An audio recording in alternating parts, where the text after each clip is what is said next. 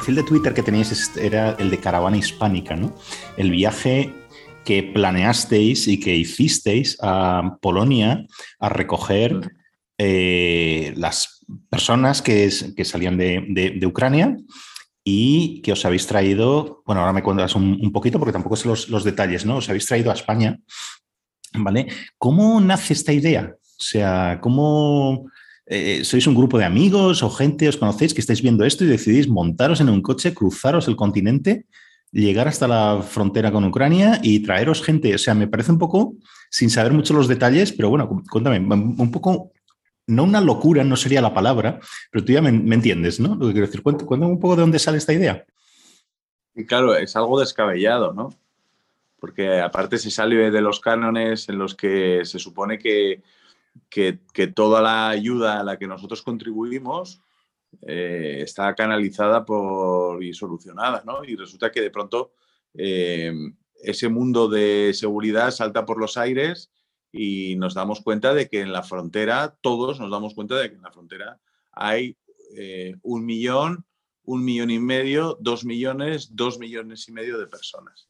Esto, en mi caso, surge porque gracias a una llamada de teléfono de Abelardo Betancourt que me dice, mira, tío, creemos que tenemos que hacer algo y lo que tenemos que hacer es llevar cosas y traer gente a Ucrania. Y entonces, pues, eh, Abelardo y Alma, eh, su mujer, Alma Ezcurra, pues habían dado ese paso eh, que era el de alquilar una furgoneta. Entonces, ya estaba otras personas, estaban Andrés Medina, estaba Álvaro de la Cruz, estaba Miguel, estaba, empezó a juntarse también Pablo Alzugaray con Jenny, su mujer, y entonces pues eh, al final pues me uní yo con, otro amigo, eh, periodista también, Javier Lesaca, y nos fuimos los ocho hacia allí. Y entonces eh, surge de esta manera con muchísimas dudas en cuanto a si en realidad vamos a hacer algo que, que merece la pena, ¿no? Las ganas de ayudar a todos nosotros en la es como el valor a los toreros. Pero claro, luego estaba el asunto de si podemos hacer algo. En cuanto a llevar material, pues había listas de material que era necesario. nuestra furgoneta vino hasta las trancas de material médico, que era muy necesario, naturalmente, para meterlo en Ucrania. Y, y luego muchísimas otras cosas, o otras furgonetas que fueron ropa de abrigo, hace mucho frío allí, claro, naturalmente. Mm. Mm. Y, luego el hecho de traer gente, claro, ¿cómo trae esta gente? ¿no? Entonces. Pero perdona, eh, Chapu, esta, todos estos medios, por ejemplo, ¿decidís vosotros lo que hay que llevar? ¿Hay algún tipo de coordinación en España sobre estas iniciativas privadas? ¿O cada uno piensa, bueno, esto es lo que creo que se va a llevar? ¿O alguien de allí os dice, mira, necesitamos esto y esto y esto? ¿O cómo, cómo va la, cosa.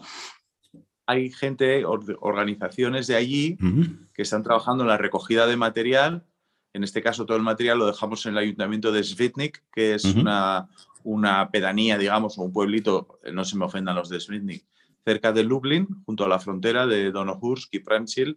Eh, y allí es donde nos dicen qué es lo que necesitan. Entonces, pues dentro de, de ese rango de cosas, pues conseguimos cosas y la gente la verdad es que se vuelca.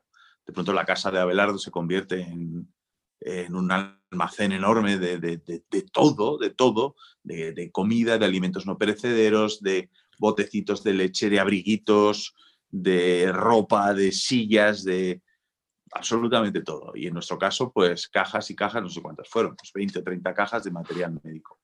Y eso por un lado, o sea, es que ha coordinado de esa manera, que es importante, ¿no? Esa el miedo nuestro de decir, a ver si vamos a gastar los recursos, porque al final gastamos unos recursos que podríamos emplear de otra manera, ¿no? Y que serían más útiles. Esa es una disquisición, ese es un dilema importante, que luego ha tenido una cara un poco amarga, si quieres te la cuento después. Claro que sí. Y después, luego está el hecho de traer a la gente. Es decir, hay gente que necesite venir a España que necesite venir a España y que, eh, que, tengan un arraigo aquí, que tengan una familia, que tengan unos amigos, que tengan alguien que, les, que, que, quieran venir aquí. Y entonces, pues la respuesta es sí. A España, a Madrid, a Pamplona, empiezan a aparecer casos, San Sebastián. una furgoneta, la furgoneta de Álvaro de la Cruz y de Miguel está en Bruselas, hay familias que quieren ir a Bruselas, etcétera, etcétera, etcétera. Por lo cual hay gente que necesita que la traigamos. Yo asisto a un caso muy especial para mí, que es que eh, puedo eh, traer o necesitan que traiga a la hija de María que cuidó de mi hija mayor cuando era un bebé. Entonces, eh, en ese momento, pues el viaje adquiere un sentido clarísimo. Es decir, en realidad, pues tienes que cuidar a la gente que ha cuidado de ti, ¿no? Y entonces salimos y, vamos hacia allí en una locura de, en, nuestro, en caso de, nuestra furgoneta, de dos días, 14 horas turnándonos al volante y tres mil y pico kilómetros a 2,44 el litro de diésel. Qué mejor plan, ¿no? hablando de recursos gastados, sí, sí. Esta semana tenemos con nosotros a Chapu Paolaza. Chapu es periodista, premio de periodismo Manuel Alcántara y colabora en el Diario de Navarra, en los medios del Grupo Vocento y en el programa La Brújula de Onda Cero. Es autor del libro 7 de julio y presidente de la Fundación Toro de Lidia. Hoy hablamos de su reciente iniciativa Caravana Hispánica, con la que llevó ayuda a Ucrania y se trajo de vuelta a España a familias que huían de la guerra allí de la responsabilidad y el riesgo de tener el destino de una persona en tus manos, del modo en que afecta a un periodista la realidad que describe, de conjurar el miedo enfrentando aquello que lo produce, del show business de la felicidad en que hemos convertido a las sociedades occidentales, de civilización y barbarie, de un pacifismo que es cómplice con la violencia y del intento de algunos por sustituir tradiciones que consideran atrasadas por sus propias tradiciones progres, supuestamente mejores. Gracias a todos por las suscripciones en YouTube, en la página de Facebook y en mi web pacobeltran.com, los comentarios y la promoción del programa en redes sociales. Y ahora seguimos con Chapú a Paolaza. Y entonces allí lo que hay es, a ver, eh, entiendo que las organizaciones que hay allí en, en Polonia, digamos, hacen como una especie de, mm, eh, ¿cómo decir? Como un listado, o sea, mm, preguntan a la gente dónde quieren ir o dónde pueden ir y esto lo, ¿cómo decir? Lo casan con la gente que va a ir hacia allá y se va a traer gente a diversos países, digamos, ¿no? Hay una coordinación por aquella parte, ¿no? En, ese sentido, o como... En el momento en que nosotros fuimos, además de las personas que teníamos ya ocupado el sitio de la furgoneta, que nos estaban esperando en Lublin, en Varsovia y en alrededores, en refugios que, muy precarios, pero estaban allí más o menos con techo y comida. Además teníamos cuatro sitios que habíamos reservado para una familia de, con un niño eh, con una enfermedad rara que iba a venir a la beca que ofrece la Fundación Querer, que ofreció, ha ofrecido cuatro becas en su colegio para niños con enfermedades raras y entonces habíamos movilizado a medio cuerpo diplomático español para encontrar a esos niños y ofrecerles la posibilidad de que salieran para traerlos con nosotros. teníamos reservados cuatro plazas, había una mujer que estaba huyendo de Kiev con eh, sus otros hijos y su hijo con autismo. Lo que pasa que ese estrés provocó al niño un problemas de salud bastante graves que tuvieron, bueno, bastante graves, no afortunadamente, pero sí que hacían imposible seguir con el viaje, tuvo que parar a ingresar en un en Lviv, en el en Leópolis, entonces tuvo que parar allí y entonces ya vino en caravanas siguientes. Entonces teníamos cuatro sitios libres. Cuando uno llega a la frontera, lo primero que se encuentra cuando esta gente huye es una persona de ayuda humanitaria polaca que tiene una entrevista más o menos de 15 minutos con ellos. Entonces, se encarga de saber cuáles son sus necesidades, que son muy diversas de, eh, porque hay gente que sale que no tiene nada, que viene andando kilómetros por una cuneta, hay gente que viene pues con posibilidades, Ucrania es un país donde hay con recursos, naturalmente, ¿no? Y entonces que hay gente que quiere ir a un sitio, que hay gente que quiere ir al otro, somos tres, somos cuatro, somos, hay un anciano, hay un niño enfermo, hay... Eh, entonces, esta persona se pone en contacto con la gente que ofrece su ayuda para decir si podéis llevar a este o al otro o al otro. El primer caso que nosotros nos encontramos es un turco que pudo salir del país siendo varón, naturalmente, porque el resto son mujeres y niños, por lo que imagina. que eh, habían volado su negocio de telas en Kharkov. Entonces Ferik eh, iba a Frankfurt porque le esperaba un amigo allí, entonces enseguida dijimos, él estaba en la cuneta con una maleta y, nos dijo los polacos, ¿podéis llevar a este hombre a Frankfurt? Por supuesto. Damos un rodeo y vamos a Frankfurt. Y luego había otros tres sitios. Esos tres sitios, esto es, es, algo muy difícil de entender en, nuestro, en el mundo en el que tú y yo estamos hablando ahora. Porque nosotros tenemos unos planes en la vida. Y entonces se pueden ir modificando, pero las decisiones sobre nuestra vida vienen condicionadas por muchísimas cosas que, vamos, una ecuación que vamos despejando poco a poco. En la guerra no. En la guerra no funciona así. En la guerra hay alguien que de pronto está esperando a alguien que le lleve a España en una iglesia de Chelm, a donde acudimos nosotros, pero en ese momento han salido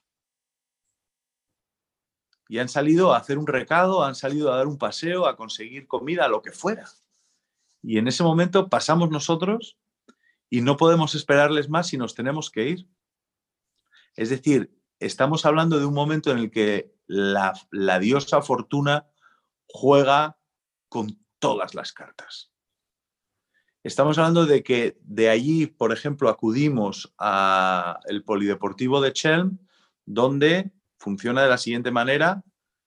Hay apuntado una organización de ayuda humanitaria polaca que apunta a dónde quiere ir la gente, la gente que tiene un destino al que ir, hay gente que no. Y entonces cuando uno llega, cotejan esa información y si no la ofrecen a través de un megáfono. Y entonces dicen, Madrid, tres plazas, eh, Madrid, tres plazas con alojamiento. Es decir, nosotros podríamos ofrecer eso. Y entonces hay gente que, no atiende a esa llamada, hay gente que quiere ir a España pero, pero ha salido, que se va en ese momento porque va a coger un tren a Varsovia porque le han dicho otra cosa. Y de pronto hay personas que de pronto, una familia que encontramos allí con una mujer y dos hijas que de pronto tienen que decidir en 15 minutos porque nos tenemos que ir si quieren venir con nosotros a España. Esto, y aquí aguardo un silencio para que nos podamos hacer cargo de lo que significa irte a un país que no conoces, con una gente que no conoces, después de haber comprobado en su máxima dimensión que el mundo es un lugar agresivo donde te caen bombas encima, donde, entre, donde hay mm, tiradores que disparan en el corredor, el corredor humanitario, tu coche, donde la propaganda rusa ha dicho que te van a meter a un prostíbulo y que te van a separar de tus hijos, que si accedes a la condición de refugiado nunca más podrás volver a tu país, y donde tu vida está en una bolsa de plástico, una bolsa de plástico de las que ya no se dan en España, de las que se rasgaban, ¿no te acuerdas? Y en ese momento tú estás ofreciendo algo que sabes que puedes dar, que es a esas tres personas tenemos una casa de acogida que coordinamos en ese momento con Luisa Orozco, con otras personas que están en España. Lo tenemos todo. ¿Queréis venir? Y entonces hay una duda.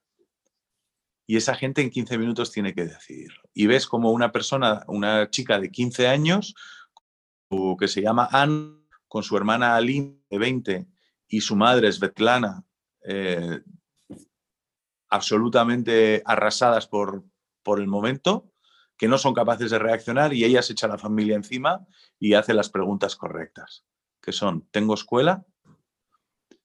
¿Y tienen posibilidad de trabajar mi madre y mi hermana? Respondemos que sí. Y en ese momento, después de eh, un proceso de toma de confianza, deciden embarcarse en una nueva vida que han decidido en 15 minutos. Funciona como eh, una lonja del futuro en el que están saliendo vidas disparadas a sitios eh, en los que tendrán una suerte u otra, ¿no? Hay una cuestión muy, muy curiosa, Paco, porque eh, a los que tú estás trayendo a una casa de... Victoria la estaba llevando a casa de su mamá y yo conozco a su mamá. Entonces venía con su tía, por supuesto, no se pueden traer menores eh, ni a nadie se le ocurriría en su sano juicio separar, coger un menor y cruzar Europa, ni cruzar 20 metros con él. ¿no?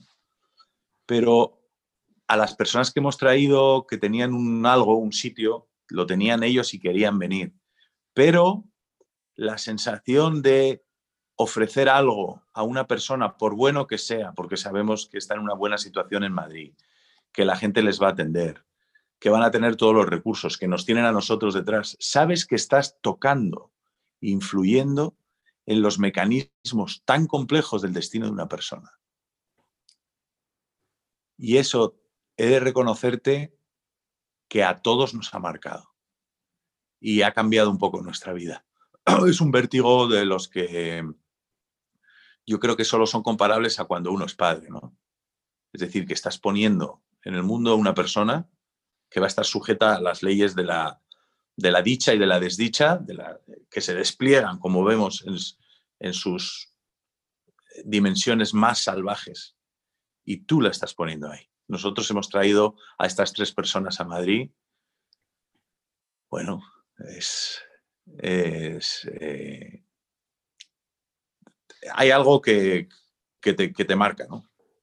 Fíjate, Chapu, que yo había leído parte de lo que estás contando en un, artículo de, largo que publicaste en La Razón, creo, donde hablabas de Chen, donde hablabas de estas decisiones y tal. Y pese a haberlo leído y ahora escuchándote otra vez, es... ¿Qué palabra diría aquí que no fuera hortera o que no fuera, que fuera auténtica, de verdad? No lo sé. Fíjate que te estoy escuchando al 150% y me sobrecoge igual que cuando lo, cuando lo estaba leyendo, ¿no? Es, mm, recuerdo perfectamente cómo acabas ese artículo también y lo que estás contando ahora, ¿no? Hablando con, esta quinceañera mm, que al final te dice algo así como, tiene unos, unos minutos para decidir y al final te dice algo así como, agree, de acuerdo, ¿no? O algo así, ¿no? Como, lo, como lo contabas, ¿no? Y es, es, sobrecogedor, a mí me parece sobrecogedor y entiendo perfectamente lo que estás diciendo sobre la responsabilidad que, tienes, que parece que es una cosa de voy, traigo a gente y ha hecho mi buena obra y tal. No tiene nada que ver con eso. Es como, e, entiendo lo que estás diciendo. Puede, es, supongo que es algo así como decir, ¿estaría mejor estas personas yendo a Frankfurt o a, mm, o a otro, o a Bélgica o no sé qué? estoy, haciendo, estoy haciéndolo bien trayéndolas aquí. Estás, es como tener un río y desviarlo de su curso, ¿no? Y, es para siempre, supongo, ¿no? Efectivamente. Es decir, eh, influyes de alguna manera en las decisiones de, en, cuestiones que están sujetas al caos, ¿no?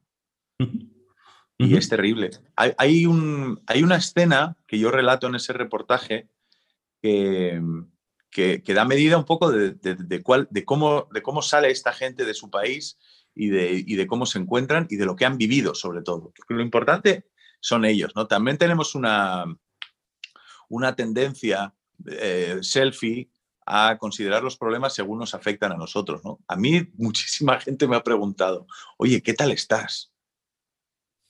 Lo que has vivido. Yo tengo una relación con la realidad después de mi trabajo como reportero, que ese es otro tema, ¿no?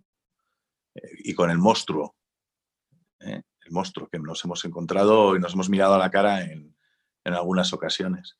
Pero eh, yo no importo, es decir, que, muchas personas están viendo empatía sobre sí mismos. Ay, es que yo no con esto cosa de Ucrania no puedo. Bueno, lo importante son ellos, ¿vale? Lo importante son y es gente. A ver si estamos sacándonos un selfie de nuestra de nuestra pena, ¿no? O de nuestra yo estaba en una vida maravillosa y de pronto me he tenido que asomar y ver a los niños jugar con la ceniza en las cunetas de Don Ojus. Bueno, lo importante es el, niño. ¿vale? Entonces ahí hay algo, pero es un asunto eminentemente humano, en el que para hablar de cómo salen estas personas de allí, por ejemplo, una de las cosas que nos llaman la atención es que la gente ha escrito, y no lo sabíamos porque todavía no había aparecido en prensa aquí, la palabra niños en ruso sobre los coches con brochas, con sprays y con carteles pegados. Y entonces dicen niños para que no los tiroteen en los corredores humanitarios, que aquellos días ya habían sufrido bombardeos y ya habían sufrido ataques a los coches. Es decir, van niños aquí. Luego nos enteramos de cosas aún más terribles, que es que habían atacado coches donde iban niños, con lo cual la gente, la orden o el pacto de lectura, o sea, el pacto de, guerra, era que con los corredores humanitarios los niños tenían que ir con la, ventanilla bajada y digamos que la cabeza más o menos por fuera de la ventanilla para que el tirador que está en la oscuridad o que está apostado entienda que realmente son niños y no dispare. Esto hay que, poner esto hay que ponerlo en la escala de una madre que conduce su coche o que va en su coche con el niño o en la escala de la mente del niño que sale por una carretera después de haber visto lo que ha visto de ciudades bombardeadas, del horror de la guerra, en toda su crudeza, a las 2 o 3 de la mañana por una carretera de Kiev a Leópolis, tiene que sacar la cabeza por la ventanilla a menos 6 grados y en la oscuridad del bosque, que son una serie de árboles, unas sombras que van pasando alrededor de la ventanilla, imagina durante horas que está sacando la ventanilla para que vea que es un niño, un tipo que está en el bosque y que tiene el dedo sobre el gatillo. Esto produce en, las personas unos efectos devastadores. Y el primer efecto que produce es la desconfianza. Nosotros, la gente que nos encontramos, viene en esas situaciones. Entonces, al final, el, pacto es eminentemente humano. Y aquí hay una anécdota de, esta chica que se llama Ana, que es un, es un cielo de mujer. Eh, y una mujer no se puede decir, yo no te, ya habla uno con el traje de artificiero, se puede decir que es una mujer que se viste por los pies. Bueno, y si no se puede, lo digo igual.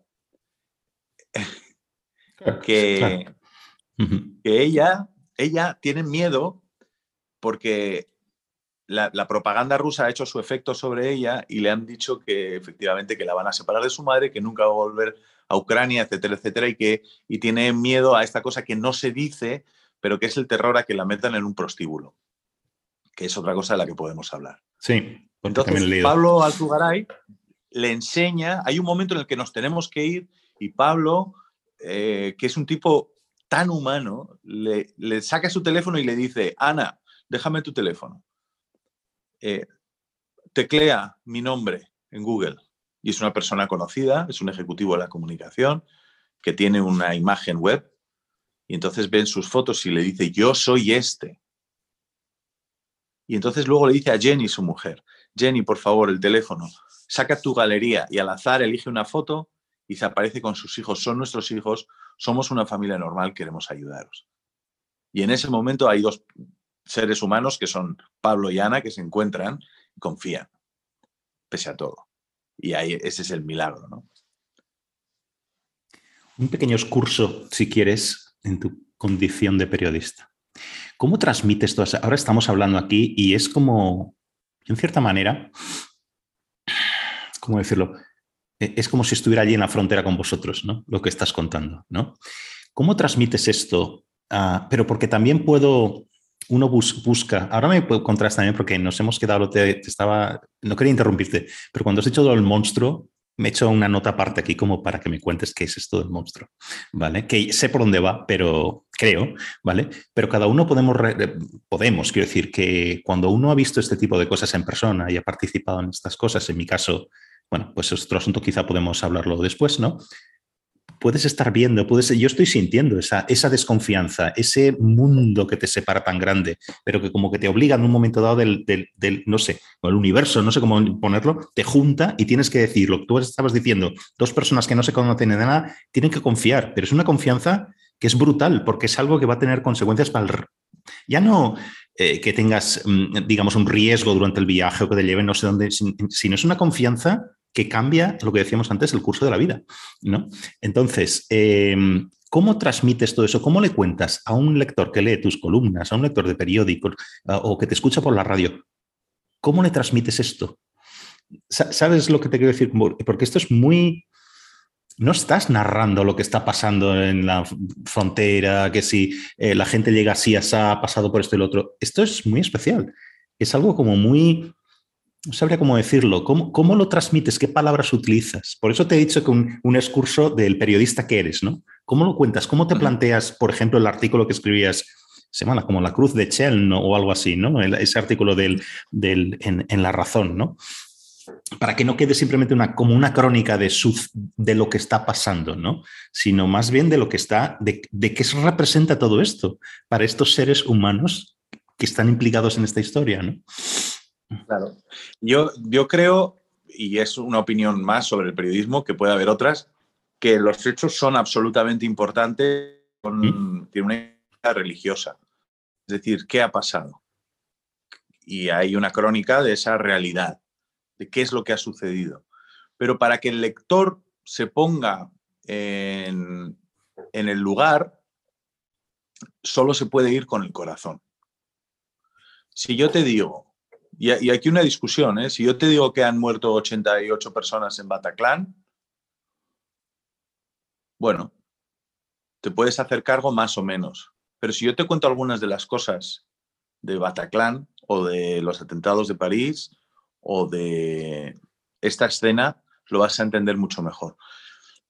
Es una cuestión de, no me gustaría ser cursi y tampoco me gustaría que el, sentimiento tapara la realidad, porque no podemos hacer unas crónicas acerca de los sentimientos. Tenemos que ser más precisos. Pero hay momentos en los que tú tienes que saber qué sienten. Tú tienes que ponerte en el lugar del otro y tienes que sentir lo que sienten. Y tú te tienes que plantar ahí y ponerte en su vida. Este viaje ha sido un poco raro para mí porque estaba planteándome lo que necesitan de una manera y por otra parte periodísticamente lo que sienten. Pero ha, habido más la persona que ayudaba, tenía la persona que tenía que saber qué necesitaba a la, a la persona que tenía que saber qué es lo que sentía, aunque el ejercicio periodístico es ese, es meterte dentro del otro. Meterte dentro del otro y absorber lo que hay dentro de él. Eh, y, entonces vivir lo que ha vivido. Vivir lo que ha vivido en una cafetería donde estás celebrando un cumpleaños y entra un colega con un Kalashnikov. Eh, vivir lo que has vivido en ese coche que va circulando por la, por la noche con las ventanillas abiertas, sabiendo que al otro lado de los árboles hay un tipo eh, con, una, con un arma en la mano y sentir lo que, es, lo que siente una viuda o de alguien que ha estado encerrado en un barco dado la vuelta, naufragando, y, sentir las cosas, o sentir lo que sintió alguien en eh, que presenció o que estaba dentro del accidente del Albia.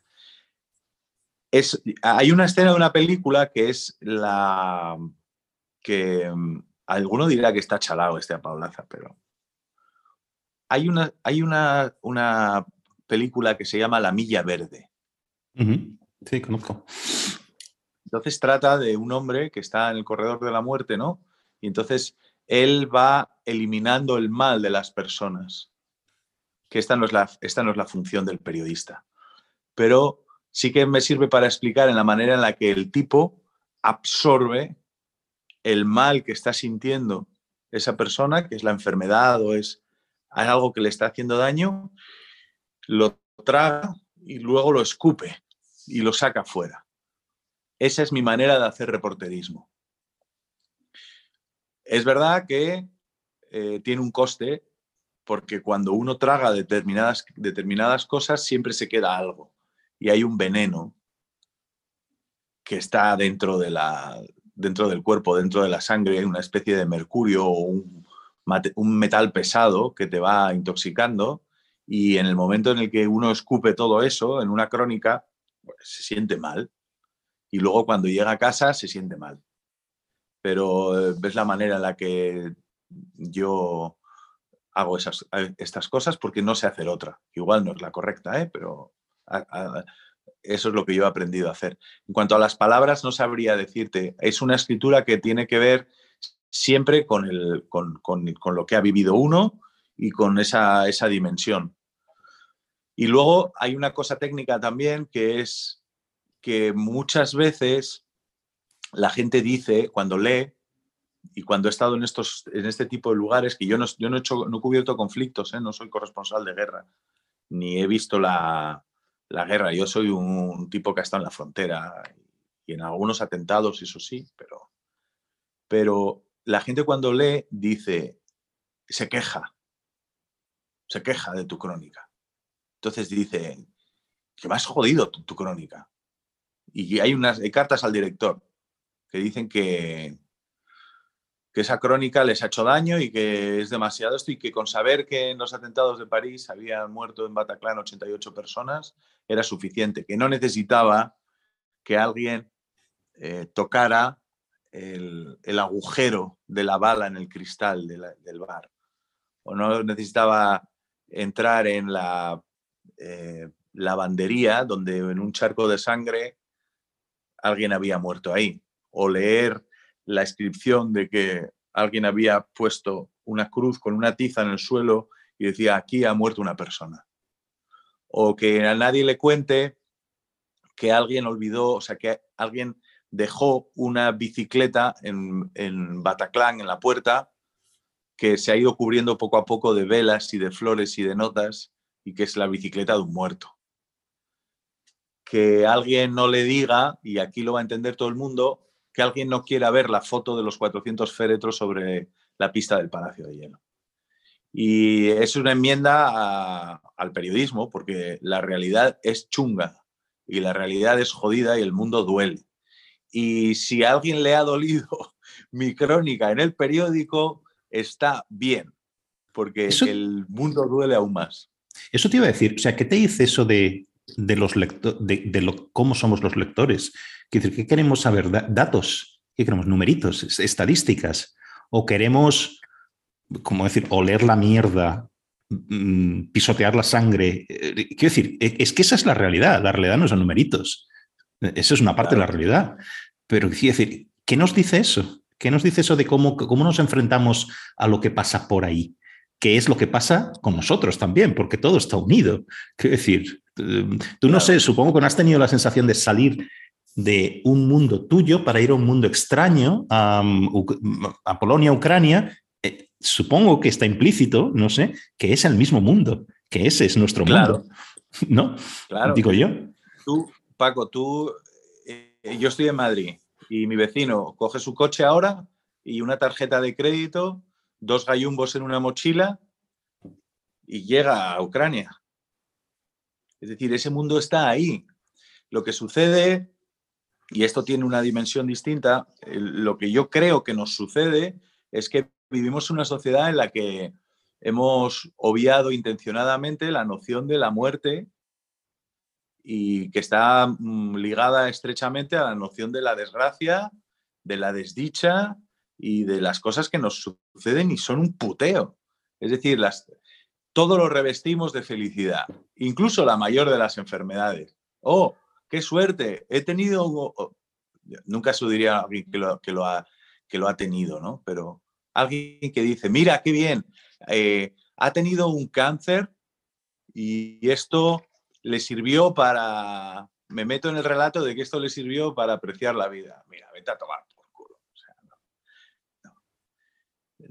La vida es, es, difícil y es terrible y, y yo sé, porque he estado allí, que la vida es una fiesta, pero puede convertirse en un funeral en un momento dado. Los barcos vuelcan, los trenes descarrilean, el mundo está plagado de hijos de puta que están midiendo la manera de conseguir un Kalashnikov para reventar a mi hija a tiros y que vivimos en un mundo terrible. Si no entonces que alguien te lo diga en un periódico, pues o en una tele, como hacen mis compañeros, o en una fotografía de Manu Bravo, o, de tantos otros, eh, cuidado, que pues es jodido y la gente no quiere, no quiere enfrentarse a eso. ¿Por qué? Pues porque vive, porque se ha apartado la muerte, porque eh, vivimos en una sociedad absolutamente infantilizada, donde nos comen la cabeza con la mierda del filtro pastel de Instagram, que me gusta mucho Instagram, no es una crítica a las redes sociales,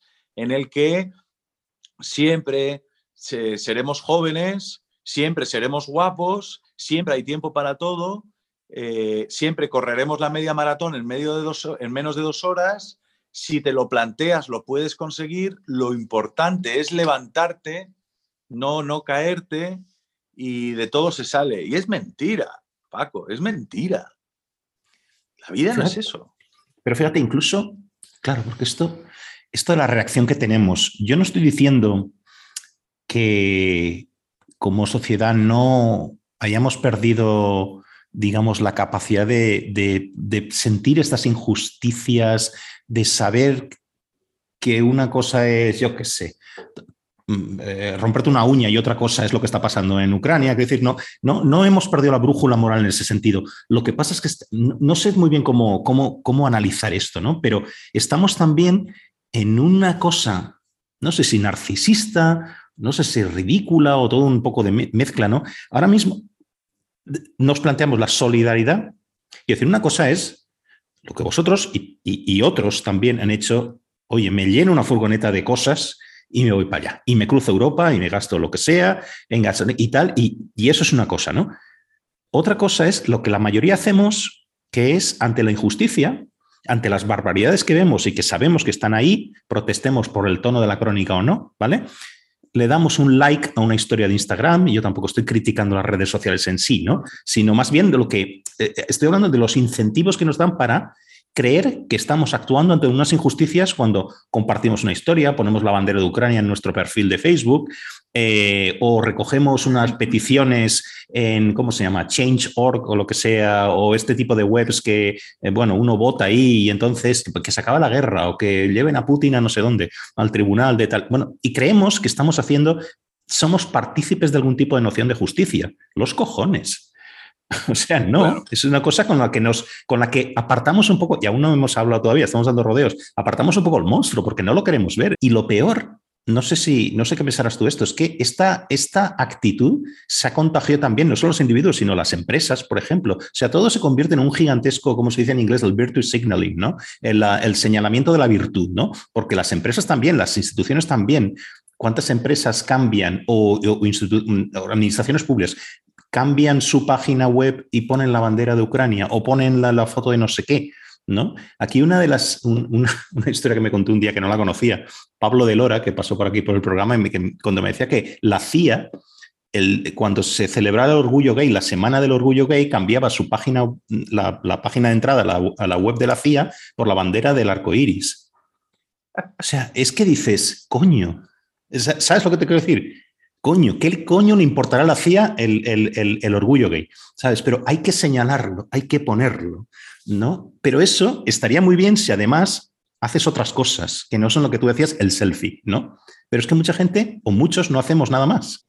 Totalmente, totalmente de acuerdo. Eh, a ver, en realidad lo nuestro y yo, eh, el viaje que hemos hecho ha sido una aventura que la que hemos tenido la suerte de vivir la gente quizás sea un poco ponerse la bandera de Ucrania en, el, en, la foto de perfil, ¿eh? discrepo, pero discrepo, no. No, discrepo de eso. Al final, o sea, tampoco está muy clara la frontera, es decir, que nosotros... Eh, yo en realidad voy y vuelvo y entonces empiezo a hablar y estamos hablando de, de cómo me siento yo, de cómo... En realidad, lo importante es la gente que está allí, totalmente. ¿eh? Eh, pero sí que hay una... Son vías de escape. O sea, tenemos vías de escape para eh, sentirnos bien. Pero tiene que ver un poco con este show business de la felicidad. O sea, hay una dictadura de la felicidad en la que, en la que se, se desecha absolutamente la idea de lo terrible. Oye, y, el otro día, mira, hablando con Rebeca Argudo, Rebeca Argudo hablaba mm. sobre la empatía, de la empatía que está teniendo la gente consigo misma con lo de Ucrania. Es decir, asisten a lo de Ucrania y entonces estamos viendo lo que está pasando y estamos viendo que debajo de los escombros sacan niñas amoratadas, ¿no? Y entonces nosotros decimos, ay, que estoy. Y entonces nuestro compromiso es, es que me, estoy muy mal con lo de Ucrania estoy muy mal. O sea, el que está mal no es el otro, no es el, no es el, niño perdido de Irpin, eh, ni es el... No, el que está mal es uno. estoy fatal con lo de Ucrania, es que lo de Ucrania me está cayendo como un tiro. Bueno, eh, pero yo estoy en una virtud, ¿no? Estoy instalado en la virtud, pero en realidad creo que eso se conecta con la imposibilidad de acceder a la idea del horror, que es en lo que estamos. Es decir, que la gente no, no, no se fija en ellos, no ve Ucrania a través de lo chungo que estoy hoy, tío, sino por, por, por, porque sean malas personas ni porque sean egoístas, sino porque son incapaces de hacerse a la idea de lo que significa la vida y la existencia, que la existencia es maravillosa y es una mierda. Y entonces es una mierda hasta los límites que no podrías imaginarte. Son terribles. Entonces hemos desterrado esa idea de la desdicha, de la mala suerte y de, y de nuestra mortalidad. No nos consideramos mortales. Hemos dejado de considerarnos mortales. Nos consideramos que, bueno, que siempre vamos a, estar, que siempre vamos a vivir. Cuando la gente dice que la vida, eh, oye, igual no tiene que ver, Paco, pero cuando la gente dice que se ha muerto su padre y ha llegado al final de la vida y de su camino en paz y no sé qué, yo les digo, vete a tomar por culo, que no hay final de la vida en paz, que la vida siempre quieres más. Es decir, que no hay, no hay algodones para esto, que tu camino se quiebra y se quiebra y, el día que se quiebre te estarás diciendo que no puedo vivir un día más. Y es terrible la vida. Por eso hay que vivirla. Pero te, te lleva a vivir una dimensión de la vida que es muy incómoda, que no es la dimensión mansa de hoy es, ¿qué día es hoy? Pues martes. Mañana es miércoles, venga, un día menos para el viernes. No, no, no es otra historia. Esto, esto, va, esto va de otro rollo, pero estamos absolutamente programados y nos están programando para ser incapaces de asistir a, abrazar la existencia en toda su dimensión, que no se puede entender si no se entiende esa dimensión. Mira, una experiencia que tuve yo, yo soy aficionado a los toros. Ahora vamos a eso. y pues mira, Limonov Eduard Rimonov, que hoy en día eh, no, es una, no sería una persona eh, muy friendly con la opinión pública, pero Eduard Limonov pues, fue un gran escritor. Estuvo con nosotros en Los Toros, con Jorge Freire y conmigo. Y, y cuando salió de Los Toros dijo, esto tiene que ver con el orgullo de ser mortales y dijo, This is not contemporary bullshit. No es basura contemporánea. Yo creo que toda esta cosa de, poner trampantojos y medidas de, tiritas de nuestra bienpensancia tienen que ver en el fondo con la incapacidad para darnos cuenta de que estamos en el mundo en el que dentro de 10 minutos podemos palmar. No solo nosotros, sino los que están, los que nos rodean. Pero ¿sabes la diferencia de todo esto? Antes decías, no tengo muy claro cuál es la frontera, si a lo mejor lo nuestro también es una especie de selfie más sofisticado o algo así. Creo que eso es lo que querías, lo que querías decir, ¿no? ¿Sabes la diferencia para mí, viéndolo desde fuera? Que ahí hay, acción. En el clic, en el poner la banderita, ahí no hay ninguna acción. Más allá de que estés en todo eso lo que puedes hacer en el sofá. La diferencia es que tú sales del sofá apagas la tele, sales del sofá, te organizas con gente, te cruzas el continente, eh, no, en la tele, no como si fuera un videojuego, literalmente te lo cruzas, llegas allí, hay una serie de decisiones que estás tomando que son reales, ¿vale? Unas decisiones que toman ellos también montarse en la furgoneta con vosotros, pero tú también las estás tomando, lo que hablábamos antes de cambiar la vida a alguien. ¿Por qué esta familia y no la del catre de al lado? Por ejemplo, ¿por qué los llevas a España y no los dejas en Suiza? Mm, quiero decir, son un montón de decisiones, son reales, son acciones. No tiene nada que ver con el sofá, no tiene nada que ver con Instagram, ¿sabes? Esa es, esa es la cosa, al dar un paso. Tú estás diciendo, la vida es maravillosa y es jodida. Sí, ¿cuál es la diferencia? En la, si, si es que no hay manual tampoco, si es que como tú dices, ahora puedes salir y se te cae la maceta en la cabeza, ¿vale? La única diferencia es dar un paso. Es una acción. Fíjate, me dejas hacer una, una. Aquí es un poco un salto mortal el que voy a hacer, de una, ligar un par de cosas de algo que te quería preguntar antes y ahora entiendo. Fíjate, eh, vamos por partes. Hace poco te, te hacen una entrevista en Zenda Libros, María José Solano, ¿no? Y ahí dices una cosa, eh, sobre todo habláis de tu libro 7 de julio, ¿vale? Y, y ahí hay una cosa que, bueno, me chocó a mí, supongo que le chocaría no, se me quedó, igual que se le quedaría a muchos lectores que hayan leído esa entrevista, ¿no? Que es que tú estás contando algo que te decía tu padre cuando tú eras pequeño, antes de salir al encierro, ¿no? En, en, en, Pamplona, antes de correr delante de los toros, ¿no? Sobre el miedo, ¿no? Entonces, eh, si, si, no corrígeme, pero lo estoy citando así un poco de, memoria, te decía, tu padre te decía que tú tienes miedo, es verdad, tienes miedo, pero el miedo desaparece en cuando empiezas a hacer aquello que te da miedo, ¿no? En este caso concreto, ponerte ante los toros, empezar a correr. Cuando estás corriendo, estás pensando en tu vida, pensando, pensando en, en, salvaguardar tu vida. Quiero decir, no hay tiempo ahí para el miedo, estás haciendo, ¿no? Es justo en el momento que desaparece el miedo. Yo esto lo había ligado, yo estaba leyendo todo esto y lo releí varias veces y, pensaba, esto es clave, es clave, pero todavía no sé muy bien para, para qué, ¿no? Entonces lo ligué también un poco, no solo al miedo, sino a la cuestión de la autenticidad, ¿no? O sea, eh, la autenticidad en el sentido de cuando tú estás haciendo una cosa no puedes hacer Quiero decir, si tú te pones delante de los toros es para correr y para, para, hacerlo bien, no porque llegas borracho y te pones a fanfarronear delante de tus amigos, porque entonces te puede pasar algo bastante malo, ¿no? Pero fíjate, ahora escuchándote, en el rato que llevamos hablando, lo estoy ligando con, con, con otra cosa. Esa, Ah, ¿cómo decirte? Tú te, plantas, te plantas ahí en la frontera con Ucrania con gente que lo ha pasado realmente jodido y seguramente no nos has contado ni un 0,5% de las historias que conoces, ¿vale? Eh, pero tú lo estás viendo. Entonces, tú no puedes estar pensando, como decías antes, en yo, yo, yo, qué mal lo estoy pasando viendo a esta pobre gente y voy a traerles en la furgoneta a España y tal. No, tú te tienes que quitar de en medio. O sea,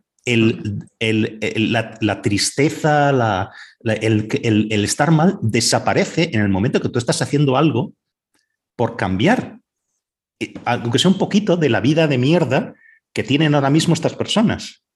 ¿Se entiende un poco lo que, lo que quiero decir? Quiero decir que, es que lo veo exactamente igual que esta cosa que te decía tu padre. El miedo, sí, esto de, que de plantarte allí delante con estos niños que, que, les han podido borrar la cabeza delante de la madre eh, en el trayecto, joder, vaya mierda, y te puede dejar chafado ahí mismo, ¿no?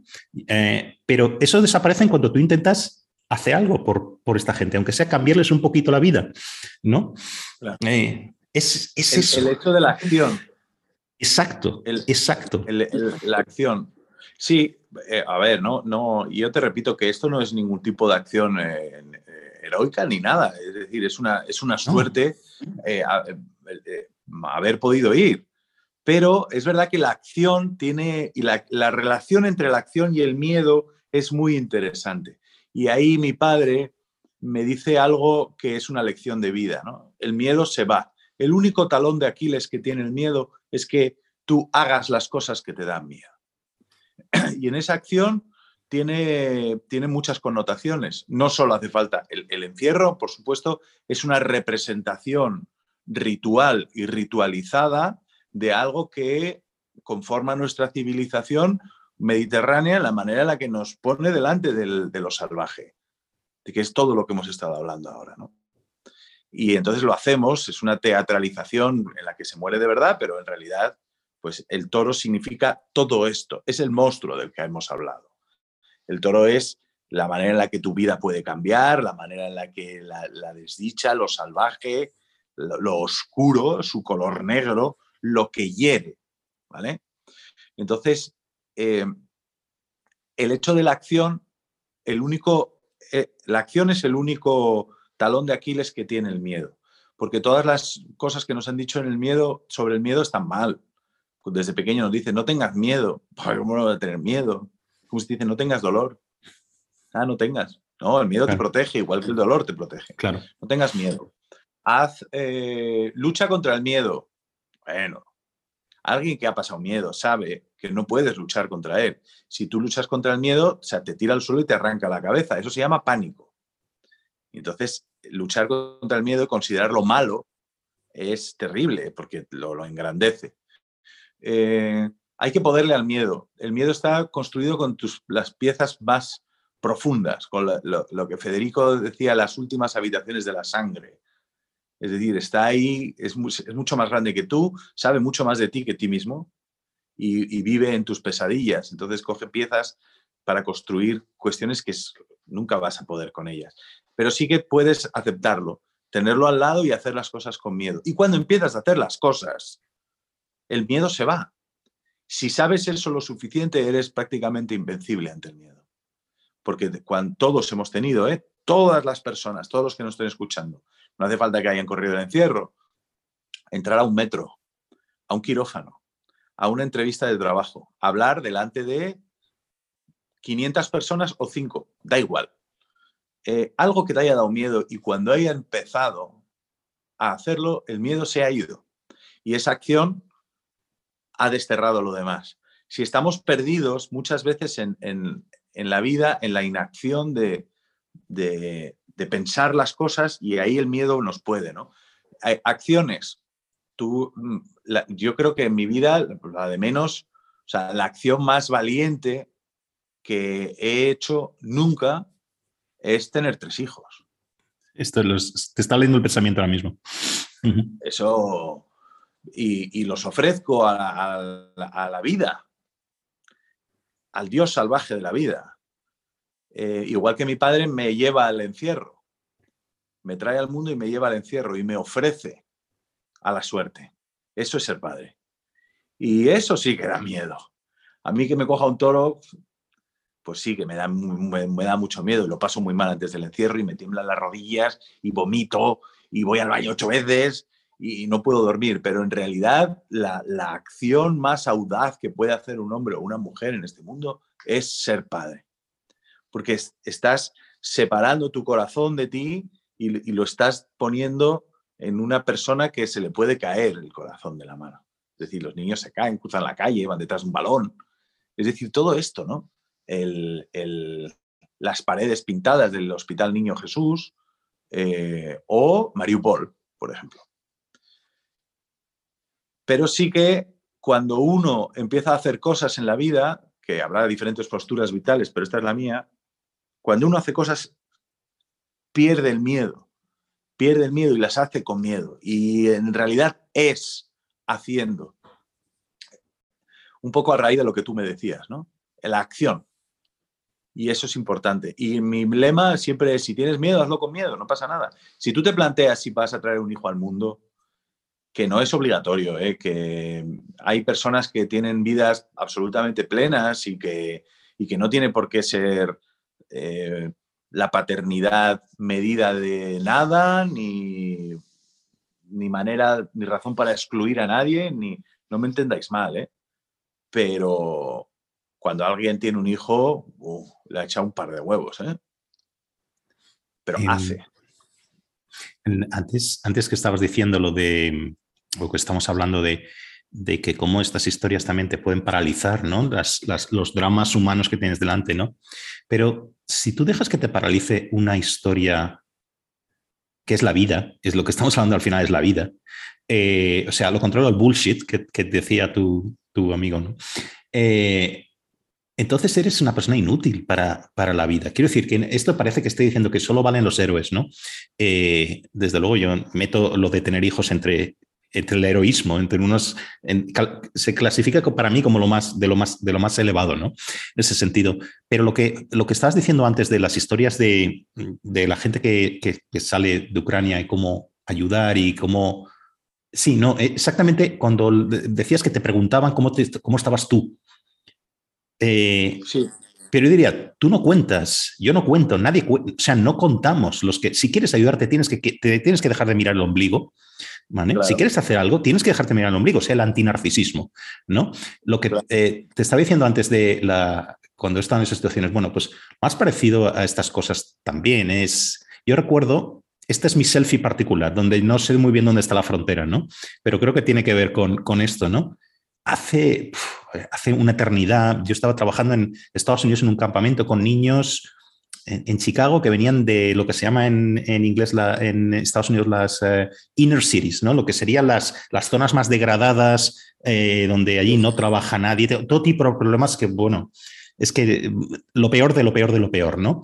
Entonces yo llega un momento donde, cuando ya llevaba tiempo eh, allí con los niños, yo solo vendo a un niño como su, forma de comportarse, etcétera, sobre todo con los adultos, ya sabía por lo que había pasado. Y habían pasado por cosas horrorosas, pero horrorosas, de abusos de todo tipo, ¿no? Muchos años después, recuerdo estar en el Líbano, en un campamento de refugiados, cuando empezó la guerra en Siria. eh, sabes que cuando salí, cuando empezó aquello, bueno, en el año 2014, la guerra empezó un poco antes, 2012, pero el año 2014-2015 era cuando salió todo el mundo en estampida del país y Líbano en ese momento tenía a Europa vino mucha gente, pero sobre todo los países vecinos, Turquía, Jordania, Líbano, fue, es donde fue la mayoría de la gente. Yo recuerdo Líbano, un país de 4 millones de 3 millones de personas, sumó en un año un millón de personas. Imaginemos lo que sería recibir 25 un 25% de la población española, digamos un tercio de la población española, refugiados de golpe, sin ningún tipo de ayudas ni, ni nada, ¿no? Allí llegaban, ¿no? Y yo recuerdo eh, un día que estaba viniendo, volvía de, comer en un sitio muy chulo y tal, en un restaurante, eh, y paramos en un semáforo y todos los semáforos en Beirut siempre había alguien pidiendo, había niños, había tal, todos que ya sabías que venían de, de Siria, ¿no? Y entonces yo me sentía en ese momento, no sé qué pasó dentro de mí, el contraste entre la comida magnífica que me había pegado en un sitio súper chulo y tal, y ver en esa niña pequeña que estaba pidiendo en un semáforo, eh, metida en un charco, la misma mirada de esos niños abusados que había visto décadas antes en aquel campamento americano. Ahí puedes hacer dos cosas, o sentirte muy mal, como, como qué mal me siento, lo que tú decías de tu conversación con Rebeca, qué mal me siento, ¿no? Qué mal me siento por lo que está pasando en Ucrania, o decirle, como yo le decía a mi acompañante, el libanesa, a ver, aparca ahí un momento, tradúceme, dime qué necesita esta gente, qué necesita, porque estaba la madre y unas niñas ahí. ¿Dinero? No, parece que lo que necesitaban era atención médica. Entonces, yo trabajaba con unas personas que tenían, prestaban atención médica por una ONG americana y tal. Entonces, les das el, tenían un móvil, les das un número, llama a esta persona, tradúceme esto, por favor, díselo que aquí les van a ayudar, no sé qué. O sea, ahí es cuando tú te quitas, no te miras el ombligo, qué mal estoy, qué mal estoy, pobre, pobre, pobre, ¿no? Sabes, de nuevo, lo estoy contando, tengo un cierto pudor, aunque lo estoy contando, pero no lo cuento como mi selfie, sino o, haces esto o no sirve absolutamente de nada. No conjuras el miedo, no conjuras la tristeza, no conjuras nada ni sirves a nadie, ¿no? Hay que actuar, por eso. No, no, Efectivamente. Dale, dale, dale. La actuación. Mira, fíjate, eh, la, escena que tú dibujas a mí me parece muy clara. O sea, el, pararte en el semáforo y hacerlo. Y, y la sensación que tú tienes en ese momento, eh, no, quiero interpretarte, Paco, pero tú tienes una sensación que yo reconozco mucho en mí y en mucha otra gente de, de estar constantemente, al menos aquí, o sea, de estar lógicamente pensando lo que, todo lo que tengo yo y lo que no tienen los otros. Y entonces esto a muchas personas nos les impide por, un, eh, por una consideración ética disfrutar de lo que tienen. Es decir, que no hacen nada, pero solamente hay un fustigamiento por es que nosotros, es que mm. nosotros las sociedades ricas, es que yo estoy aquí en una casa, es que yo vivo todo no sé qué, es que yo vengo del restaurante, es que yo vengo del no sé qué, y en realidad no están disfrutando de esa vida. Para mí, ese, ese, esa mortificación es absolutamente inútil si no haces nada. Yo le diría a la gente, que tampoco tengo yo por qué prescribir nada, mm. pero yo le diría a la gente, tío, disfruta de la vida. El mejor homenaje que puedes hacer a la vida es disfrutarla y actúa. Y Eso consigue el esto y actúa y haz lo que puedas por la gente, pero no sirve de nada la moralina continua y la, y la, la puritanía de la felicidad de, ay, estamos aquí, eh, nosotros, Occidente, y entonces fíjate que yo vengo de comer y tengo la nevera llena, y entonces no sé qué, y estamos haciendo mal, mi nevera está mal, mi vida está mal, mis hijos viven en la opulencia, está mal. No, lo que está mal es lo otro. Pero tienes que disfrutar, tienes el deber de disfrutar y, de, vivir y de ser feliz en este mundo. Y actúa, porque solamente dando vueltas sobre, hoy qué malos somos los occidentales, y entonces voy a estar en Twitter analizando en realidad, sí, desde una perspectiva de la desigualdad, nosotros estamos actuando bien, eh, ayudando a Ucrania porque en realidad eh, no ayudamos con tanto fervor a los sirios, eso significa que somos una sociedad que está podrida y en realidad, ¿acaso no estén nuestras raíces profundamente hundidas en un fenómeno del racismo por el cual ayudamos al otro? Y tal, mierda mental, mierda mental. Tiene un debate, podemos discutir sobre ello eh, y tiene su sentido discutir sobre ello, pero perderse en eso no sirve de nada que, mira, hay un momento que nosotros veníamos con los, veníamos con los refugiados, ¿vale?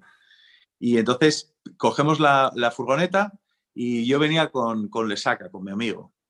Y, entonces veníamos y nos coge, salimos a las 12 de Donosti, no, un poco, a las 11 de Donosti, de Pamplona, perdón, y nos coge Burgos como a la una, Paco, y decimos, en Landa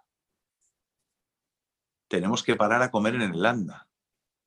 Y no hacemos un cálculo de, oye, ¿y si este dinero que nos vamos a gastar nosotros en invitar a esta gente al Landa, eh, quizás podríamos invertirlo, podríamos comer cualquier cosa en un bar, en uno, uno que hay al lado que es más barato, y entonces podemos invertirlo mandando dinero a Ucrania y entonces ese cálculo podríamos haberlo hecho y podríamos haber dicho, nos estamos mortificando ahora porque en realidad nos vamos a comer unos huevos fritos con morcilla y un plato de jamón.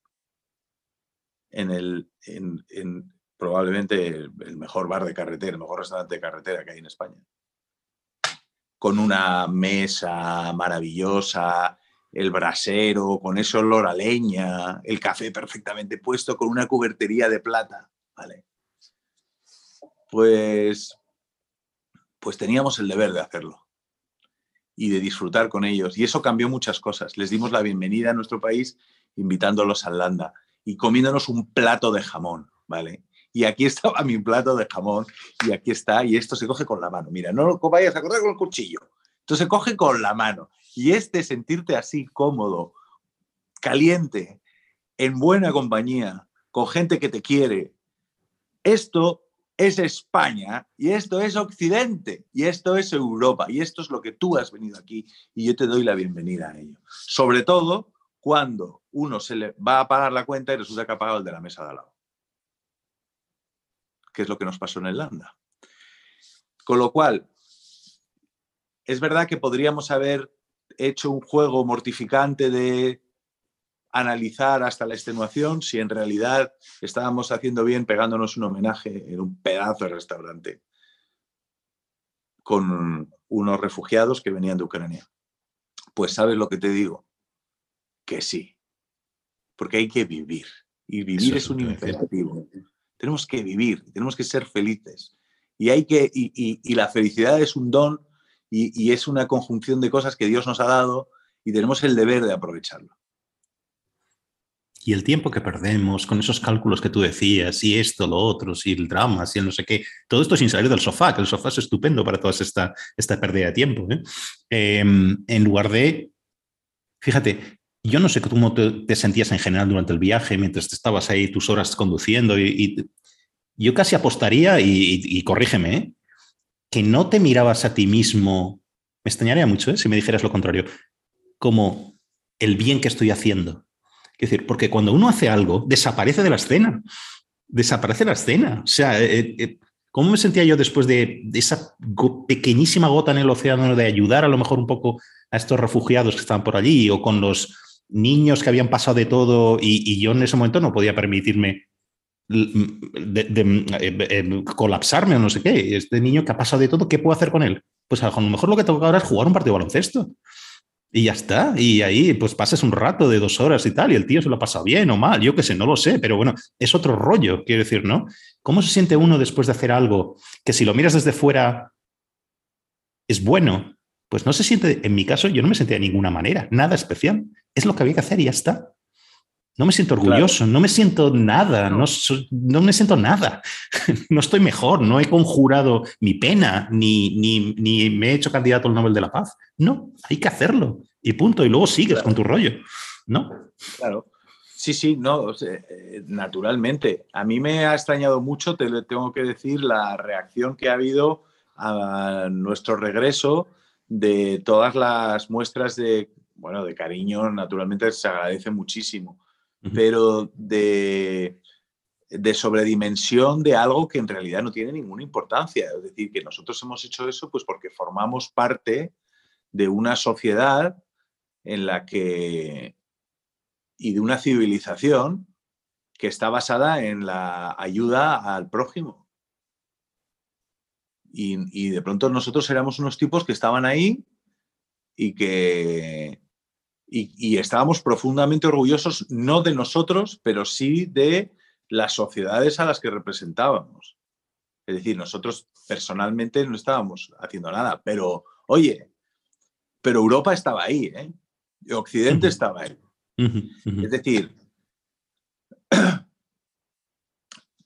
podemos hacer muchísimos matices históricos y éticos, etcétera, pero somos la OTAN y somos España y somos Europa. Y estamos yendo allí y pertenecemos a esto. Y en este momento somos la resistencia. Y estamos ayudando a una gente que es la resistencia. Y nos sentíamos, hablo por mí y por la persona que venía en el, coche, que hablábamos de esto, nos sentíamos profundamente orgullosos de pertenecer a esto. Es decir, no como una cuestión nuestra, ¿eh? de decir, nosotros habíamos desaparecido. Nosotros éramos una pieza perdida en un engranaje enorme de gente que estaba yendo y de una sociedad que se estaba manifestando de las maneras más inesperadas, en la que pensábamos que todos estábamos tocando la bandurria eh, y la lira en el tema de en cualquier disquisición y no, estábamos ahí, ¿eh? Y estaba la gente ahí. Y la gente había cogido su dinero, lo había puesto y la gente había cogido su coche y venga. Y estaba cruzando los ríos de Europa. Y eso era, y eso fue emocionante, sentirse parte de algo y sentir un orgullo, ¿no? En, en eso, pero de uno mismo nada, nada. Pero eh, había una, era, fue muy bonito había una imagen que era que utilizábamos que era Dunkerque.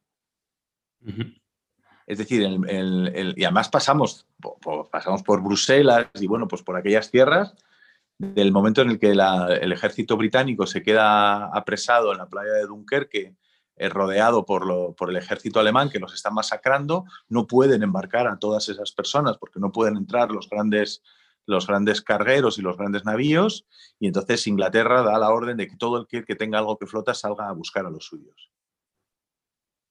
pues, pues, pues esos éramos. O sea, los alemanes, que tienen muchos caballos, iban con los vans de los caballos, llenos de cosas. Habían sacado su caballo y metían de todo. Y entonces e, éramos, o sea, éramos, éramos. Los, los barquitos. Sí, pero éramos, o sea, éramos algo. Y estábamos en algo. Vale. Eh, y, no, no, lo que quería es, ahora mismo estoy pensando otra comparación también. Ya no el, eh, los que estamos en el sofá y ponemos el like en Instagram, sino cuántos hay también, afortunadamente son menos, pero son muy ruidosos, y a mí personalmente me tocan mucho las narices, los que pontifican. Entonces, tú has dicho, por ejemplo, que yo creo que se entiende perfectamente lo que estás diciendo, el ser parte de algo de lo, que te enorgulleces, ¿no? Y has hablado de Europa, ya has hablado de la OTAN, ya has hablado de España. Ah, todas estas cosas eh, te califican múltiples veces como facha oficial, ¿no? Mm. O sea, eh, aquí, entonces, eh, porque todo lo que estás diciendo es que lo, que, lo que los que pontifican desde, desde aquí, desde muchos otros sitios, que está diciendo, la guerra es eh, eh, em, la consecuencia del, militarismo occidental, de la expansión de la OTAN, de estas estructuras machistas y violentas que al final son una extensión del hombre que es violento por naturaleza. No sé, lo que estoy diciendo podría cambiar el orden de las palabras y sería igual, porque no significa absolutamente nada. Pero eso está en el discurso de una parte, llamémosle izquierda radical, llamémosle lo, lo que quieras, ¿no? Que realmente es todo cháchara, no tiene ninguna, no tiene ninguna conexión con la realidad. ¿No? Eh, y entonces, fíjate el contraste de lo que tú me estás diciendo con el que pontifica desde aquí sobre todas estas cosas sin tener ni puta idea, pero además es que no es, no es gratuito. Quiero decir que este tipo de discurso ha hecho mucho daño, ha hecho mucho daño a lo largo de la historia y, lo sigue haciendo. Quiero decir, un poco menos porque nos...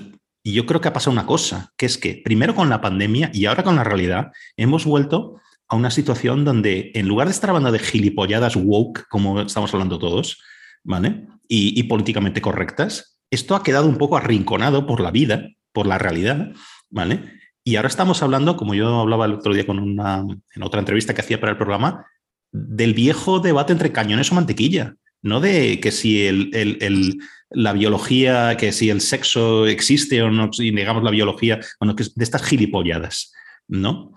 No sé, lo está mezclando un poco todo, pero que a donde yo quiero ir es que no sé si hemos arrinconado por un momento, por un momento, todas estas memeces, el bullshit que tú decías antes, las, chorradas a las que dedicamos tanto tiempo hablando todos, ¿no? Para criticarlas o para defenderlas, ¿no? Y estamos delante de decisiones de la vida y la muerte, de dejar tu país en, en un minuto decir dónde vas y te cambia la vida entera y la de tu familia. O sea, esto es la realidad y no las mierdas de las que siempre estamos hablando y las que parece que sea la realidad para una parte de, tampoco quiero señalar con el dedo, ¿no? Pero el revolucionario de salón que vive en Malasaña, ¿qué cojones tiene que ver esto con la realidad? Claro, o sea, la vida te pone en su sitio regularmente. Y yo creo que nos ha puesto colectivamente en nuestro sitio ahora mismo. Que, y a eso tiene muchos planos. El plano de la no beligerancia y del pacifismo, que tiene un sentido ético comprensible, pero que luego pues hace aguas. Es decir, esto no nos ha pasado y esto no está pasando y no está muriendo gente porque la OTAN tenga demasiadas armas o porque Europa haya gastado demasiado en, en armamentos, sino porque ha gastado demasiado poco. Es decir, eh, Putin eh, está arrasando Mariupol porque, la, porque Europa no se armó. Si estuviéramos armados hasta los dientes, no se le hubiera ocurrido. Es verdad que luego ah, no le ha salido, no le está saliendo como quiere, pero eh, la, manera de defender la paz está claro que ha sido o hubiera sido tener más armas, es decir, la disuasión. Eso en un plan que existe aquí, eh, que creo que es fundamental. Luego hay otro plano político eh, que estamos viendo estos días, que es el de la petición de la diplomacia, de precisión, de mecanismos que no sean armar a la gente, que no sea que la gente se resista, que no sea que a la gente la vayamos a ayudar. Es decir, de los creadores de no arméis al pueblo ucraniano han venido secuelas como, por ejemplo, no resistáis porque es peor, que es eh, la paradoja de la mujer violada, ¿no? Si no haces nada no te harán daño, eh, que utilizan alegremente desde algunos ámbitos y ya no le recojáis. Todo esto viene del mismo, de, la mismo punto político y de los mismos ámbitos políticos. Sería una estupidez solamente si de esos ámbitos políticos no hubieran estado alimentados por el carburante económico de una manera más o menos directa de proxies de Rusia. Es decir, eh, si podría aceptar con más eh, el debate de algunas personas sobre si habría, es mejor que eh, Putin hubiera entrado en una noche en Kiev, en un día, y Zelensky se hubiera levantado en Varsovia si sus comienzos no los hubiera pagado Rusia. Es decir, que, que estamos gente que está que tenemos en nuestro país gente que está emitiendo el mensaje del enemigo, porque es nuestro enemigo, a pesar de que no estemos en una guerra abierta declarada, gente a la que le ha pagado el sueldo el enemigo.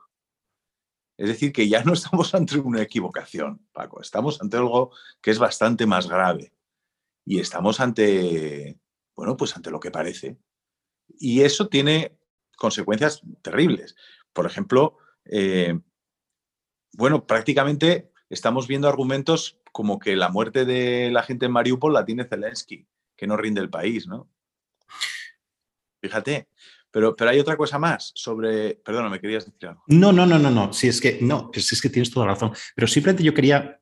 Eh, lo que estaba diciendo es que más allá, yo soy el primero que ha hablado de izquierda radical, que sostiene este discurso y toda esta historia, ¿no? Pero es que hay otro plano que es estar fuera de la... ¿eh? Cuidado.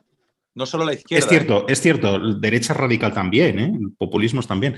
es cierto. Hay, hay, un populismo que no es, en este caso Vox se ha separado radicalmente de ese tema, pero mantienen, o sea, hay, hay, hay personas a las que les puedes seguir el rastro hasta eh, las influencias de Moscú y que están en la derecha. Es cierto, es cierto, es cierto. Pero, pero lo que quería decir es que es, es, ese discurso en este aspecto que te iba a decir no lo sigo tanto, ese de la derecha radical con esto, pero hay una parte de ese discurso de la izquierda radical, no digo que sea peor o lo que sea, simplemente que yo le presto más atención, que es que más allá de, esta, de este ser el tonto útil, eso en la mejor de las circunstancias, o interesadamente repetir el discurso de aquel que te da de comer, que es decir, aquel que te ha pagado tu carrera política y tu... E, entonces, pero hay otra cosa que es estar fuera de la realidad absolutamente. Fíjate, cuando alguien dice, no, ah, la, NATO, la, OTAN, perdón, es una organización criminal, militarismo y todas esas chorradas, em, la OTAN es una organización política y después, claro, militar. Pero que dice, lo que estás negando es algo que es que o sea, ¿de dónde las democracias qué pasa? ¿Se sostienen en, el, en el, aire, digamos, se defienden solas? Eh, ¿Nuestras formas de vida se defienden solas? Quiero decir, no es verdad. Afortunadamente hay varias generaciones que, que hemos vivido sin tener que ver guerras, y sin tener que ver hambre y sin tener que ver estas cosas que han sido la constante en la vida de la humanidad de siempre y concretamente la vida de los europeos siempre. Vamos, somos por lo que hemos pasado, ¿no? Bueno, pues ahora damos por, por, por damos por, como se dice en inglés, take for granted, todo, todo, las formas de vida y lo que sea. Coño, que podría, lo que está pasando en Ucrania, quizá nos podría pasar Mm, tener, podríamos tener unos tanques en la frontera, quiero decir, y si no los tenemos es por la OTAN, coño. Es que es, que es así también, ¿no? Quiero decir, pero más allá de eso, de las estructuras concretas, quiero decir, parece que hemos desterrado, como tú decías antes, la muerte, el drama, el hambre, eh, eh, la gente que lo pasa jodidamente mal, todo eso lo hemos desterrado y parece que los ángeles nos han traído esta forma de vida. No, no, todo esto, hasta que el hombre desaparezca, de, se, extinga, siempre vamos a tener, siempre va a haber violencia. No es una cosa por la que yo abogue, simplemente yo creo que es, es consustancial al defender tu modo de vida, defender a la gente que quieres, tal. Aquello tomará una forma institucional u otra, pero que decir, es que hemos desterrado unas cosas que forman parte del ser humano, ¿no? Claro. Y creo. el, yo, o sea, a riesgo de ser el número 1584 que cita Popper estos días, pero Popper hablaba de la paradoja de, que para defender la tolerancia hay que ser intolerantes en algunos campos. Y naturalmente, pues hay algo que defender. Aquí lo, aquí lo que sucede es que hay una parte de la sociedad que cree que hay que defender algo y otra parte que cree que hay que atacar eso que se defiende. Es decir, el movimiento del woke que en principio nace como una inspiración eh, empática hacia el otro, en realidad lo que pretende es la destrucción de, nuestra civilización para instaurar otra cosa. Y entonces hay gente que creemos sin eh, un deje, ni un gesto patriota, ni ninguna ganas de, de lucir ningún tipo de camisa militar, ni de desfilar los domingos por la mañana, que yo no me dedico a las marchas militares, pero sí que pienso que, hay que, ahí tenemos algo que defender. Y es algo que es bueno y que tenemos el deber de defenderlo, que es nuestra civilización y que es Occidente y que son, al fin y al cabo, las sociedades liberales. Y las sociedades liberales y, un mundo en el que hay unos valores que se le adscriben a las personas de un mundo en el que se pretende que esos valores pues eh, sean conculcados, donde digan, oye, no, no, no, es que esto de que las mujeres son iguales que los hombres es un constructo, es un constructo. Es decir, es una verdad eh, de algún tipo mm, muy relativizable y depende de tu realidad y de tus sentimientos. Yo siento que no es así. No, tenemos que defender, es decir, eh, tenemos unas termópilas y tenemos Persia que no, por supuesto, no, no, no, no tiene una equivalencia geográfica ni cultural ahora mismo, ¿vale? Pero hay algo que defender y, hay unas personas dentro de nuestra sociedad, por el modelo de sociedad abierta, que acepta que haya unos dentro de esa sociedad que los que la quieran destruir y legítimamente están en su derecho legal a que les demos la oportunidad de expresar ideas en las que quieren o pretenden destruir la propia sociedad que les ampara. Y tienen ese derecho, y yo tengo el derecho a decir que están atacándonos y que es un movimiento miserable que me va a tener a mí enfrente. Eso es lo que te voy a decir, porque es cierto que no somos una democracia militante que, prohibimos ciertas ideas y tal. Bien, yo ahí tengo mis... Eh, es decir, lo, que yo pienso respecto si deberíamos serlo o no. Pero bueno, luego hay cosas más sutiles. Ah, es un debate. Claro, claro. Eh, luego hay cosas más sutiles. Por ejemplo, tú has hablado mucho de, y hablas mucho continuamente, sobre la vida en el campo, los intereses de la gente en el campo, ¿no? Ese tipo de cosas, ¿no? Entonces, por eso te dice que es más útil, ¿no? Yo pienso, a ver, no es que lo piense yo, digamos, yo siempre pues eh, tomo ideas de otros, etcétera, ¿no? Que esto nos llevaría mucho tiempo. Nos tiempo, todos lo hacemos, ¿no? Entonces, eh, y está bien, creo. Entonces. Bueno, eso es eh, leer, ¿no? Claro, quiero decir, es que no, es, inventar la rueda todos los días es difícil y, es, y es agotador. Entonces, no, pero pienso que en muchos, fíjate, muchas de estas de las causas, hablamos de, por ejemplo, eh, la protección medioambiental, el feminismo, la igualdad. Yo pienso que por un es lo que te voy a decir que, llevaría mucho tiempo de hablar de estas cosas, pero es algo es requete estudiado. Han sido apropiadas por una izquierda, por una extrema izquierda, ¿no? Para su causa, digamos, ¿no? O sea, ahora es muy difícil cuando alguien te dice, oye, no, es que en la raíz del pensamiento conservador hay una, hay una parte importante para la protección medioambiental. Claro, la gente, ¿qué, es esto? ¿Qué me estás contando? ¿no? Eh, proteger el medio ambiente es de la izquierda. La derecha quiere destruirlo. Este tipo de cosas, ¿no? Es solo un ejemplo. Bien, lo mismo con el feminismo, lo mismo con la igualdad. La gente de, derechas, y mira que uso yo poco esta expresión de izquierdas y derechas porque me parece que al final no, sin matices no sirve de nada, pero bueno, gente de derecha es lo que es egoísta por naturaleza, no tiene nada que ver con la igualdad. Eso es, por eso decía lo de cachondeo de Bien, entonces aquellas cosas que la izquierda o la izquierda radical no se ha podido apropiar, ¿vale? Para la causa, ¿vale?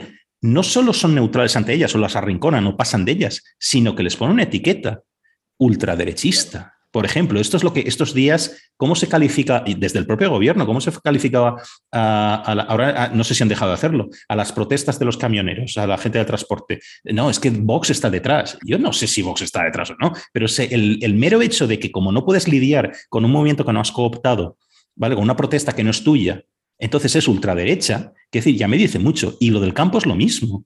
¿no? ¿Cuántas etiquetas se ponen a la gente que no vive en una ciudad? O que vive de la ganadería, o que vive en el campo, o no sé qué, como reaccionarios, valores atrasados, eh, o sea, todo lo malo lo vuelcas ahí, ¿no? Y yo creo que la razón es porque una cierta izquierda no ha, no ha, podido cooptar esto, no ha podido apropiárselo y entonces le cuelga todo ese tipo de, etiquetas, ¿no? Aquí hay una guerra cultural importante o un ejemplo de guerra cultural importante que yo creo que no tenemos que estar con los, con los brazos caídos. Y fíjate, yo personalmente, yo vivo en una ciudad, siempre vivo en ciudades grandes y tal, pero es que esto no tiene nada que ver, ¿no? Es que aquí hay una situación de que yo creo que hay que levantar toda esta caracterización, que es muy interesada, ¿no? Entonces, por eso lo ligaba con lo que tú decías del campo, ¿no? No sé qué te, ¿Qué, te, piensas? El campo eh, representa muchas cosas eh, en esa lucha y efectivamente es una guerra, no sé si es una guerra cultural, es una guerra civilizatoria. Yo, creo que es civilizatoria, pues em, empezando por muchas cuestiones. Voy a referirme al, campo. Eh, empezando por el animalismo, que no es querer mucho a tu perro. Yo tengo tres perros, los tengo ahí abajo, los tengo encerrados porque vienen aquí si no y empiezan a mover todas las cámaras y todo. Eh, yo les hablo a mis perros, pero el, animalismo dice que la vida de mi perro tiene el mismo derecho, o sea, el mismo valor que la vida de mi hija. A mí eso me parece barbarie. ¿vale? Yo nunca le diré a mi hija que esta cosa de no, eh, si atropellan a tu perro es igual que si atropellan a tu hija, hay un respeto a tu hija, es decir, un respeto al ser humano.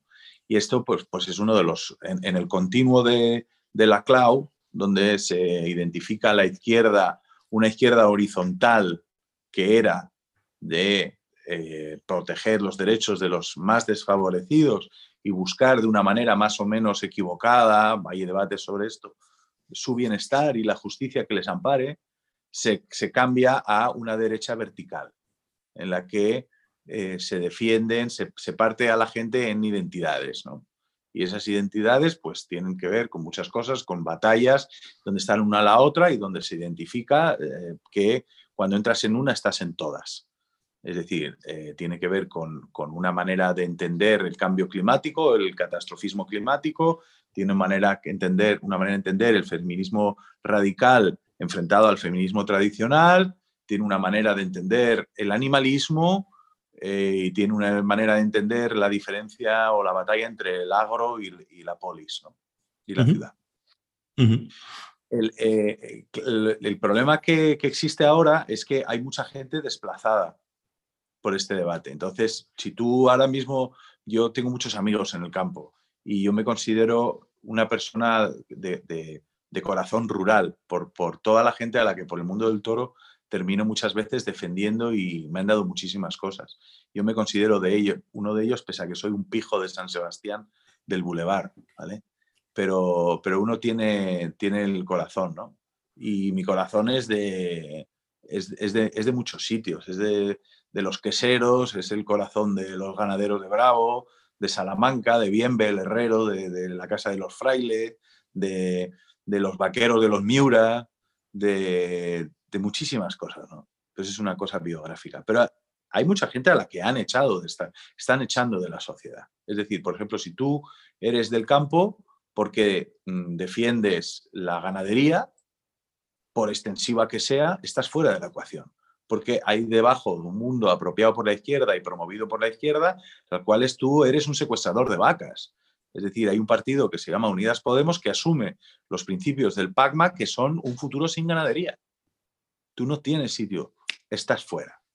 Hay un momento en el que si tú cultivas eh, determinados cereales con determinadas técnicas, estás fuera.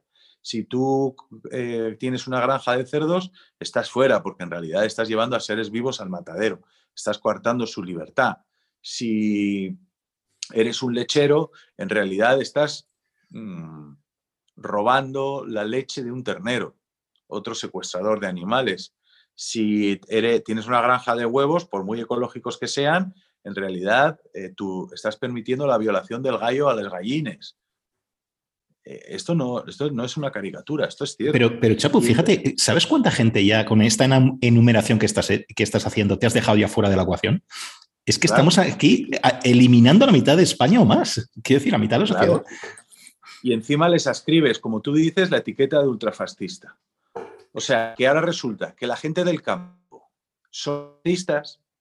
O sea, los 400.000 que vinieron el otro día por Madrid, en sus tractores, en sus caballos y con sus realas, resulta que son fascistas. Los cazadores eh, españoles, por cierto, están fuera, son fascistas. Los aficionados a los toros, fascistas. Los silvestristas, fascistas. Los criadores de canarios y de pájaros y de fauna europea, fascistas los adiestradores de perros, fascistas. Pero, esto qué locura es. Es decir, esto, ante qué locura estamos, es absolutamente increíble. Lo que están consiguiendo es que es una banalización del fascismo. Eso es lo que están consiguiendo en primer término. Y luego hacer un mundo entero que desaparezca. Es decir, la idea. Un ejemplo. El otro día aparecen Fijaros todo lo que significa. Aparecen en la manifestación un agente a caballo. Porque tampoco puedes montar a caballo, según el animalismo, ¿sabes? Porque estás ejerciendo una coacción sobre un caballo y te estás subiendo encima de un animal, ¿sabes? Yo tengo un caballo y a mí me gusta mucho montar desde que soy pequeño y he tenido esa oportunidad. Entonces, bueno, pues fuera gente montando a caballo.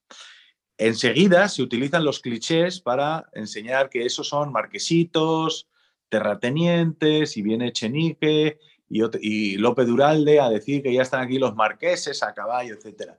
Yo conocí a alguna de esa gente que iba a caballo y te aseguro que no eran marqueses. De todas maneras, estamos en un país en el que hay un, una democracia censitaria inversa. O sea, ¿a partir de cuánto dinero no puedes protestar? Deberían publicarlo en el BOE, ¿no? Es decir, que en realidad si tú tienes dinero, no, no puedes abrir la boca porque eres un Cayetano, porque eres un ultrafascista, eh, el señorito de, los santos inocentes, pero vamos más allá. A mí me emocionó ver a mi amigo Alfonso a caballo, porque me acordé de aquel poema de Alberti, de Agalopar, que cantaba Paco Ibáñez. ¿eh?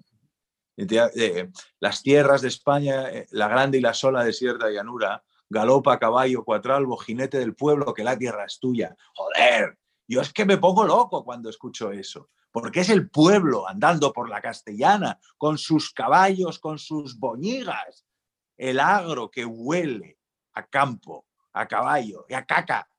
Es que no estamos en estas sociedades ultrapulcras de maceto huerto ecológico en una azotea de Malasaña. Estamos entre el campo y ante la vida que duele y que hiede y en la que hay que levantarse pronto, donde hace frío y hace calor. Pero, ¿qué es lo que sucede? Que no entran en el concepto, ya no digo, ya no digo, de cazadores, de toreros, no, no, no, no, ya hablo solo de gente que viste, gente que tiene un caballo y viste de una determinada manera. Es que son gente que son marqueses que visten de una determinada manera. Ah, o sea que para ser del campo resulta que tienes que ser Zacarías de Delibes, de los santos inocentes. Es decir, tienes que ir gritando Milana bonita, no tener dientes, mearte en las manos y que tu hijo tenga una esperanza de vida a 42 años. Eso es el campo que quieren. Así quieren a la gente del campo, pobres y desarrapados, con los hijos con las dos velas colgando y las tripas tensas de, la malnutrición, que eran los niños de Juan Ramón Jiménez en Platero. Esos son la gente del campo que quiere la izquierda. Mira, que no cuenten con nosotros para eso. Si tener una vida digna en el campo y vestir bien y ponerse arreglado un domingo para ir a una manifestación en la castellana cruzando un caballo es fascismo, que viva el fascismo. Sí, sí, sí. Fíjate, yo, a, mí me gustan mucho em, dos, dos escritores que hablan, que viven en ciudad y hablan del, hablan del campo, hablan del mundo rural y me gusta mucho cómo, cómo lo hablan. Uno es Andrés Trapiello, ¿no? que tiene una casa en Extremadura y habla continuamente en sus diarios de, de, la vida en el campo, literalmente es todo lo que estás diciendo ahora mismo. ¿no? El otro es Daniel Gascón, que es amigo, y, y habla, habla de, de, de, las tierras y de los pueblos de Teruel, etcétera. Mira, hay una cosa que es que si yo tuviera que clasificarlos a ellos en algún lado, en esta, meteros una caja entre izquierdas y derechas, yo lo metería en la izquierda, a los dos. ¿eh? Eh, pero fíjate, los dos han sido criticados por diversos motivos por la izquierda. ¿Sabes? Ya ves la que le montaron a, Trapillo. Claro, porque, porque no están contando la historia, o sea, el estereotipo de, la, de una España rural, eh, como lo estás diciendo tú, como la de Delibes, como la de Ramón Jiménez, de, pero que todos sean pobres y subdesarrollados. Quiero decir, como se salen de eso, ¿vale? Claro. Quiero decir, les han, les han, criticado por otras cosas también, ¿no? Pero quiero decir, esto yo creo que no gusta nada a la izquierda. Entonces ellos, y esa izquierda los saca de ahí y claro, los pone en el campo facha, que el campo facha es como un chicle, es ilimitado y se estira hasta, donde, hasta el infinito, ¿no? Claro, es que, es que expulsa a mucha gente de izquierda. Es decir, que hay gente de izquierdas, eh, hemos tenido un debate en el Instituto Juan Belmonte con Carmen Calvo, Eneco Andueza y Víctor Vázquez sobre los toros y la izquierda. Hay gente que es de izquierdas y que va a misa. Hay gente que es de izquierdas y monta a caballo. Hay gente que es de izquierdas y no es animalista. Hay gente que es de izquierdas y va a los toros. Hay gente que es de izquierdas y es de todas las maneras. Es decir, que esta reducción es terrible en realidad. Es decir, el reducir todo esto a, lo facha. ¿Qué sucede? Que hay una izquierda, pero no es una nueva izquierda, porque no puedes ser del campo y tragarte la movida del animalismo. No puedes.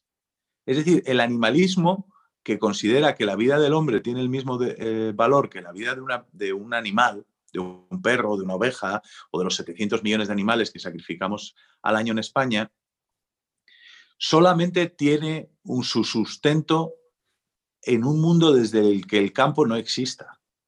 Cuando uno va al campo se da cuenta de que el animalismo es una patraña, salvo que quieras montar un santuario en el que dices que los toros... no me quiero perder el tiempo.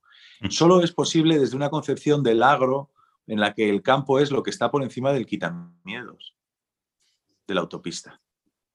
Porque cuando uno entra en el campo, entiende que asumir el animalismo, que asume peligrosamente la Dirección General de Bienestar Animal de este gobierno, cuidado, que no estamos hablando de, cuatro zumbaos, es decir, tienen el poder, supone la, la absoluta destrucción del campo. O sea, y luego hay una falta de significado. aquí hay, muchas, hay muchas cuestiones que ayudan a esto. Primero, la vergüenza del abuelo. En España hay una vergüenza del abuelo que, eh, en la que ha incurrido la izquierda, la izquierda urbana. Y puede entenderse de diferentes maneras. Puede comprenderse bajo el prisma de una sociedad rural atrasada que avanza y que quiere mirar a las ciudades después de un tiempo de oscuridad en este país. Puede entenderse desde la necesidad de romper con 40 eh, años de dictadura terribles. Eh, se puede entender de muchas maneras, pero hoy en día es una salvajada. Es decir, pensar que todo lo que hicieron tus padres y todo lo que hicieron tus abuelos en el pueblo era la España de pandereta. Ir por ahí y decir, soy de un pueblo de Albacete y yo me revelo y te digo que soy de San Sebastián, pero yo digo, pero tío, dime de qué pueblo eres. Di tu pueblo, pronuncia tu pueblo, tu pueblo empieza en tu boca. En decir, soy de Minglanilla. Minglanilla nace en tu discurso y a partir de ahí se reivindica. Decir que todas las tradiciones, por supuesto, la Semana Santa, por supuesto, las fiestas populares, ya no te digo los encierros, pero las romerías, las, cualquier fiesta, el toro del aguardiente, el toro en Sogao, eh, y aunque no hay animales, pertenecen a la España de la pandereta. ¡Ay, la España de la pandereta! ¡Qué pereza! Pero sois unos catetos. Es decir, que estamos ante un mundo que a mí me parece, me enerva y me divierte sobremanera, en el que hay una persona una por decir millones, que no disfruta, hasta ahí muy bien, de la Semana Santa. Vamos a imaginar esto. Tú no disfrutas de la Semana Santa, estás perfectamente en tu derecho, no eres menos nada, no eres ni siquiera menos español, ni eres menos nada, nada, nada, nada. Está bien, tío, o sea, no, no hace falta que, lo vivas. Perdona, ni siquiera hace falta ser religioso para disfrutar de la Semana Santa, para respetar o lo que sea. Es que no tiene nada que ver con eso. ¿eh?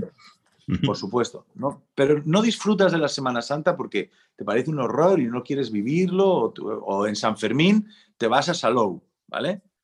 Pues porque te vas a Salou con tu familia, pues porque, oye, pasas de este rollo de San Fermín y no va contigo. Oye, me quito el cráneo. O sea, lo que tú quieras, está bien. Pero es distinto a la gente que insulta y que pretende que no se viva y que dicen que Semana Santa es eh, de nuevo el fervor del pueblo arrodillado ante las imágenes de la institución de la Iglesia que durante años ha sometido al pueblo con supercherías, que ha eh, creado intereses que han eh, sacrificio de muchísima gente en guerras religiosas y los niños violados, todo, todo, todo, ¿vale? Y esto se manifiesta en la esperanza de Triana, que es, según ellos, un trozo de madera, ¿vale? Y resulta que atacas eso y luego los quieres sustituir, ¿por qué? Entonces luego resulta que me pones una batucada que invade todo mi espacio y me toca las pelotas la batucada, a mí, porque me está invadiendo. Entonces tú estás pretendiendo que esto termine para poner tu batucada. Pero hay algo más ridículo todavía, que es alguien que está diciendo, riéndose continuamente de que los Sanfermines, menuda chorrada ponerse delante de un toro, que la procesión a San Fermín en realidad, que no era tontería, que, los pamploneses, que no sé qué, que la, que la Macarena no sé cuál, que tal y que cual y que cual, y la romería del no sé, y luego va a unas vacaciones a Sumatra, encuentra en la recepción del hotel un folleto en, el que hacen una representación de la ceremonia del mono, que está, la estoy inventando, espero que no exista y no se ofendan los, los sacerdotes del mono ni la ceremonia del mono, pero que ven la ceremonia del mono y vienen aquí y me dicen, no, he encontrado, joder, tío, he encontrado la verdad de la vida. Y entonces lo que mola es la ceremonia del mono. Te pongo otro, un ejemplo más, más, más ridículo aún. Gente que está en San Fermín que está metiéndose con la, procesión a San Fermín porque es una chorrada, los toros porque perpetúan los, los roles eh, eh, castrantes de la iglesia, los toros ni te quiero contar, la propia fiesta de San Fermín, no sé qué tal cual, y se paran en el paseo de Sarasate, ¿vale? De Pamplona, y resulta que hay unos tipos que son los indios, el nombre que tú quieras, con una quena, que ni son indios, ni son nada, y tocan el cóndor pasa, y en ese momento ese tío entra en comunión con el cosmos y la Pachamama. Y entonces de pronto, estoy flipando aquí con el indigenismo porque yo estoy conectando con la madre tierra porque vengo de comer a de tal sitio un bocata, dos vinos y tres pacharanes y entonces estoy conectando con, con la tierra. Y le voy a decir una cosa, me parece muy bien que uno disfrute y encuentre la verdad con la ceremonia del mono que pusieron los animadores de su hotel, del todo incluido en algún sitio de Asia, o con los indios que no son indios del Paseo de Sarasate. Me parece de maravilla. Pero que nos dejen a los demás en paz. Sí, sí, eso es lo que decía antes con el no solo mantenerte neutral con aquello que piensas que no es tuyo, con lo que no cooptas o como tú decías, de lo que te avergüenzas, ¿no? Porque el tipo de la ceremonia del mono ya no es que su abuelo sea minglanilla, es que sus padres son de minglanilla y el malasaña o donde sea y es de mí y esto yo no tengo nada que ver con aquello, ¿no? Sino que le colocas la etiqueta, una etiqueta detrás de otra, lo facha, lo, lo facha es el comodín para todo, ¿no? incluso nos, nos, nos va fenomenal para para, como somos unos vagos, no tener que buscar sinónimos, esto de reaccionario tal, todo es facha. Y ya está, y así ni siquiera buscamos palabras, ¿no? Entonces, esa es la historia. Pero bueno, lo que te quería decir es, como ya llevamos bastante, bastante rato hablando, tampoco te quiero, quiero abusar de todo, este, de todo este tiempo, que yo podría estar aquí todo el día hablando de estas cosas, pero bueno, al final, ¿qué uniría todas las mil cosas de las que estamos hablando ahora, ¿no? Pues yo sigo, perdón, insista, con esta cosa de no solo hay mala fe, sino creo que también es perder el contacto con la realidad, con lo que al final somos, con lo cual hay otra cosa que quería hablar contigo, pero ya que no, no tenemos tiempo, escribiste, creo que el domingo, un artículo muy divertido sobre, sobre ¿cómo se llama? Kim Jong-un, ¿no? Que acaban de lanzar en Corea del Norte un misil y lo relacionas con CELA, o sea, mezclar Em, Corea del Norte con Cela a mí me parecía ya de, entrada genial, ¿no? Y parte el, el, del tipo de Archidona, ¿no? Entonces hablas de, pues eso, lo relacionas todo con, la, con esta cosa de yo más y yo la tengo más larga, ¿no? Eh, o sea, al final la cuestión de los misiles es, es, así, ¿no? Pero fíjate, yo lo relaciono también con otra cosa, es el artículo de Ciencia un pero, y aparte metes el dedo en la llaga ahí, ¿no? Ah, con otra cosa que ha pasado esta semana, ¿no? En la que yo no me quiero meter porque me parece una gilipollez, pero todo el mundo hablando y tal, que es la el hostiazo de Will Smith a Chris Rock, ¿no? En, en los Oscars, ¿no? Fíjate, a mí yo voy por otro lado, yo voy por el lado de los Oscars, para mí, a mí que me encanta el cine, es una cosa tan aburrida que, pasa una cosa de estas y solo hablas de esto, porque lo demás no tiene que ver con el cine. Pero bien, eso soy yo y mis, que soy un tiquismiqui. Pero bueno, esas dos cosas, ¿cómo las uno? Pues parecía que estas cosas, hablamos de masculinidad tóxica, hablamos de los hombres que no sé qué, de la violencia y de no sé qué, no sé cuántos, y de repente tienes aquí dos cosas, ¿vale? Una de la que tú hablabas de, lo del Kim Jong-un, un, eh, como dice, un, tener un cohete y un cohete más largo y un misil que puede llegar a la estratosfera, digamos, como una expresión al final, como una obsesión de esa masculinidad o de, del macho, ¿no? De toda la vida. claro, algo así, ¿no? Y lo, del, y lo de Will Smith es la misma historia, ¿no? Entonces, nos pasamos toda la vida negando estas cosas, tratando de, atraer, crear un, nuevo tipo de, hombre, de hombre masculino, ¿no? Como que si la masculinidad tóxica, que si hay que entrenar a los hombres a ser sensibles y no sé qué. Y todo este tipo de chorradas woke, ¿vale? Y al final, la realidad es que la naturaleza humana es la que es y no pasa nada. Y hay violencia, y hay reaccionar en caliente, y hay y somos territoriales, y los hombres somos quizá un poco más eh, eh, eh, quiero decir, más físicos y todo esto, pero esta es la realidad y no pasa nada. Y al mismo tiempo estamos viviendo en las, es lo que yo pensaba, al leer tu artículo y al ver lo de los Oscar, en las, en las sociedades, por lo menos en Occidente, en las sociedades mejores que hemos tenido en la, en la historia, que se pueden mejorar, claro que sí, pero eh, no hemos visto nunca históricamente una igualdad de, entre los sexos como la que tenemos ahora. Eh, o sea, todas estas historias, no hay que cambiar nada, no hay que tocar ninguna naturaleza humana que además no se puede. O sea, ¿sabes lo que te lo cuento un poco deslavazado todo esto y un poco todo a mogollón?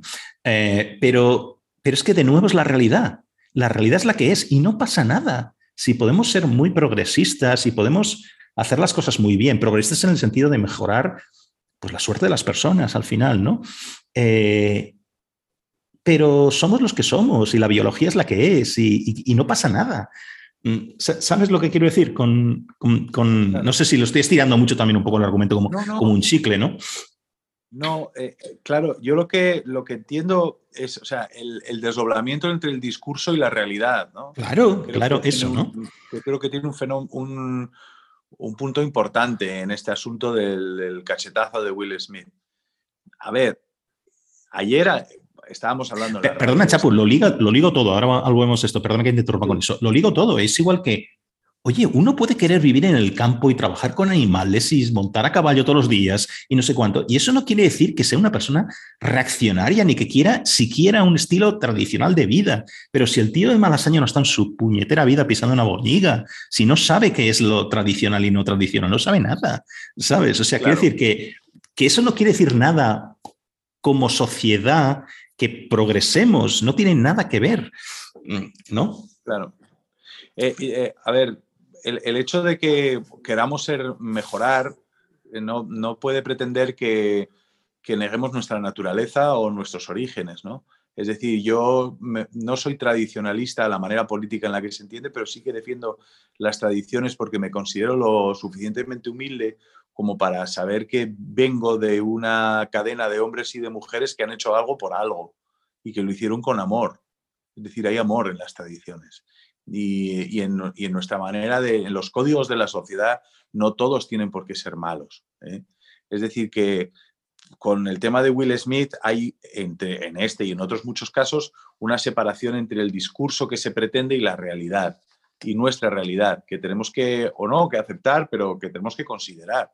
Por ejemplo, si yo me preguntan y digo, si está bien pegarle un bofetón a alguien, yo digo, no, desde, y estamos hablando aquí en un sitio que es público, ¿no? En tu, en tu canal y en tu, en tu esto. No, Paco, no, no, no, no, no debe ser así.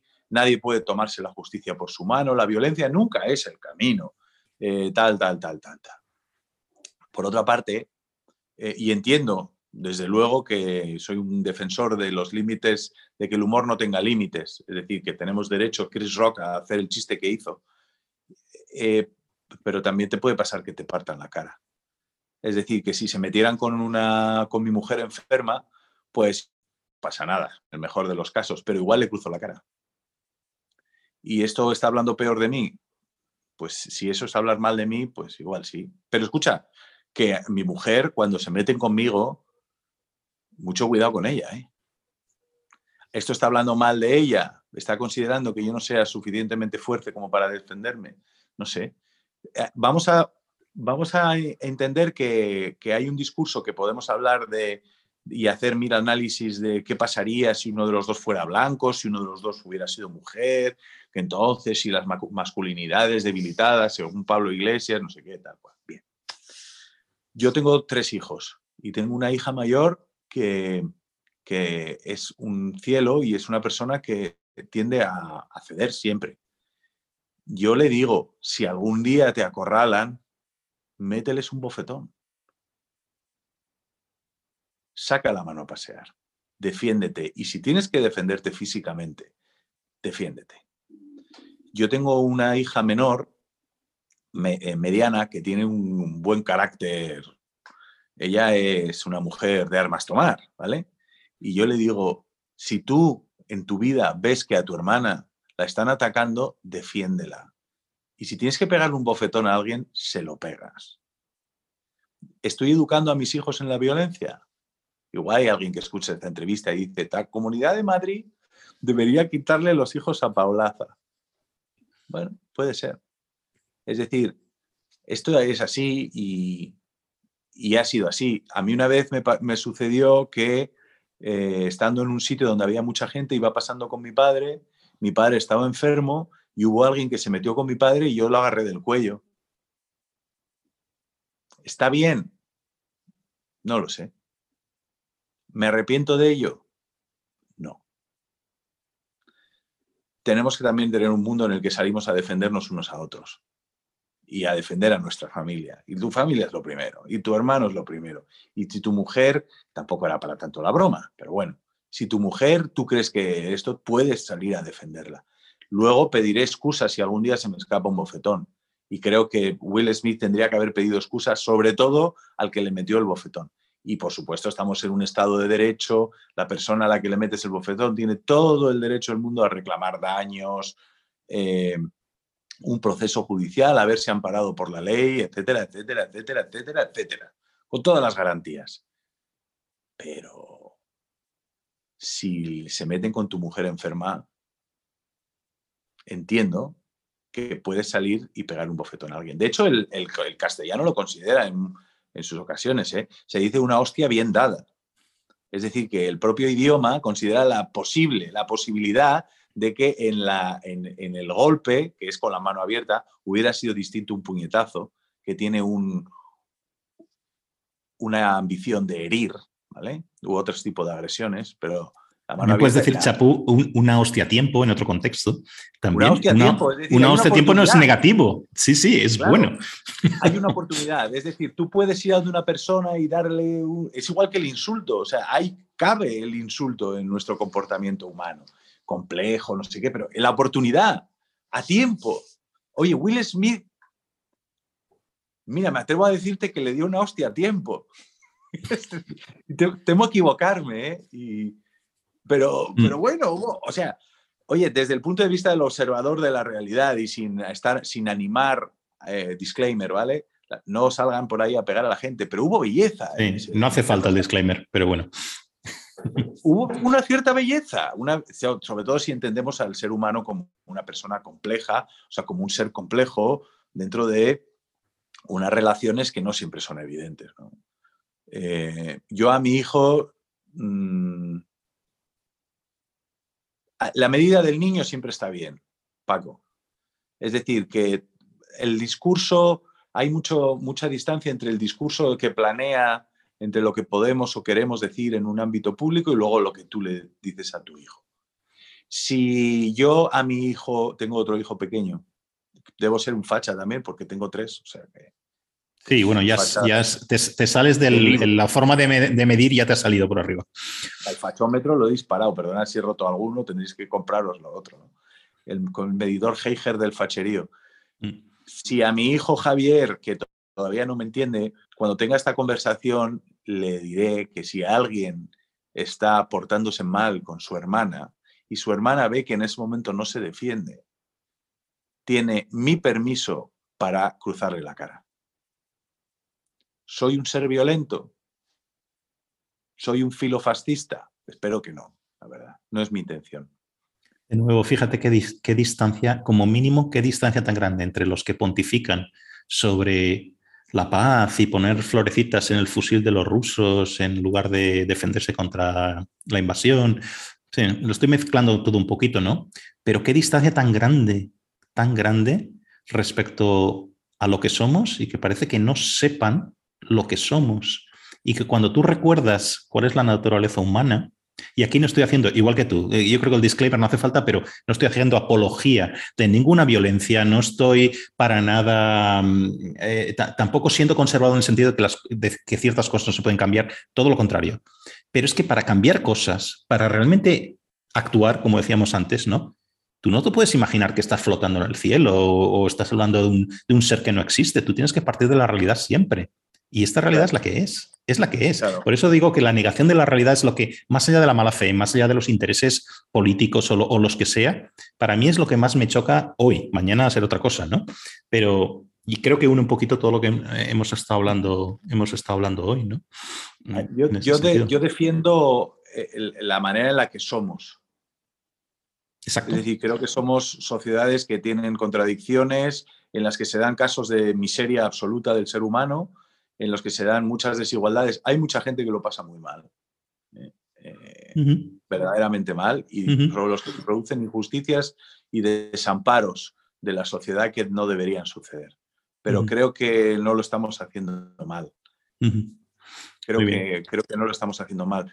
Y creo que hay una visión torticera de la violencia por la cual eh, es una violencia inadmisible que Will Smith le pegue a alguien, es, el matrimonio es una institución violenta, si alguien mira mal a una mujer por no depilarse eh, las axilas, es una violencia contra la mujer y resulta que hay gente que se fue del País Vasco en los años 90 y vive en el puerto de Santa María y no es capaz de volver a su pueblo.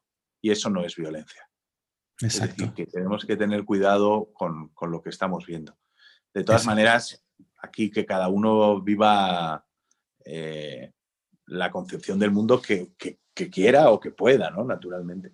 Pero bueno, si me preguntas a mí, pues esa es la mía. No, pretende ser medida de nada, ¿eh? pero, aquí estoy, intento ser sincero con las cosas que siento, con la manera en la que yo vivo, con la manera en la que educo a mis hijos y con la manera en la que hablo en los medios. ¿no? Ese es, ese es el intento hasta el vive y deja de vivir, vive y deja vivir se ha convertido en una cosa revolucionaria, ¿no? ¿Quién nos lo iba a decir, ¿no? Revolucionaria y, contracultural totalmente, ¿no? Pero bueno, claro. oye, que cada, uno, que cada uno, hmm. que cada uno viva, es decir, que quiero decir, si hay alguien que pretende vivir, fíjate que estoy eh, una de las personas que más está en la primera frontera del tema del animalismo, por mi relación pública con el mundo del toro si alguien quiere vivir en la creencia de que la vida de su perro cuesta la misma que su hija y que no quiere porque pretende que está mal eh, comer animales y que se atreve a plantearse lo que para mí, lo que para mí es la barbarie de pensar si sacarías delante, de, sacarías de un incendio a tu perro o a un desconocido, que lo viva.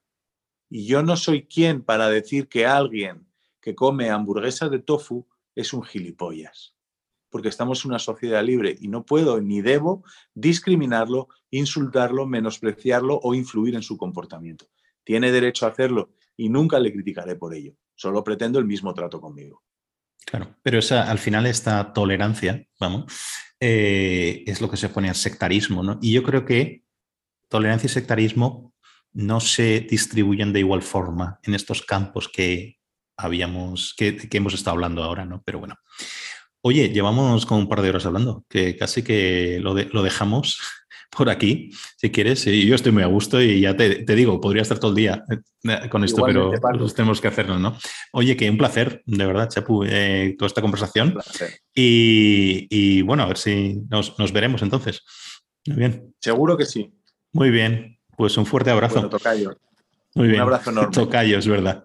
Bueno, abrazo, hasta luego.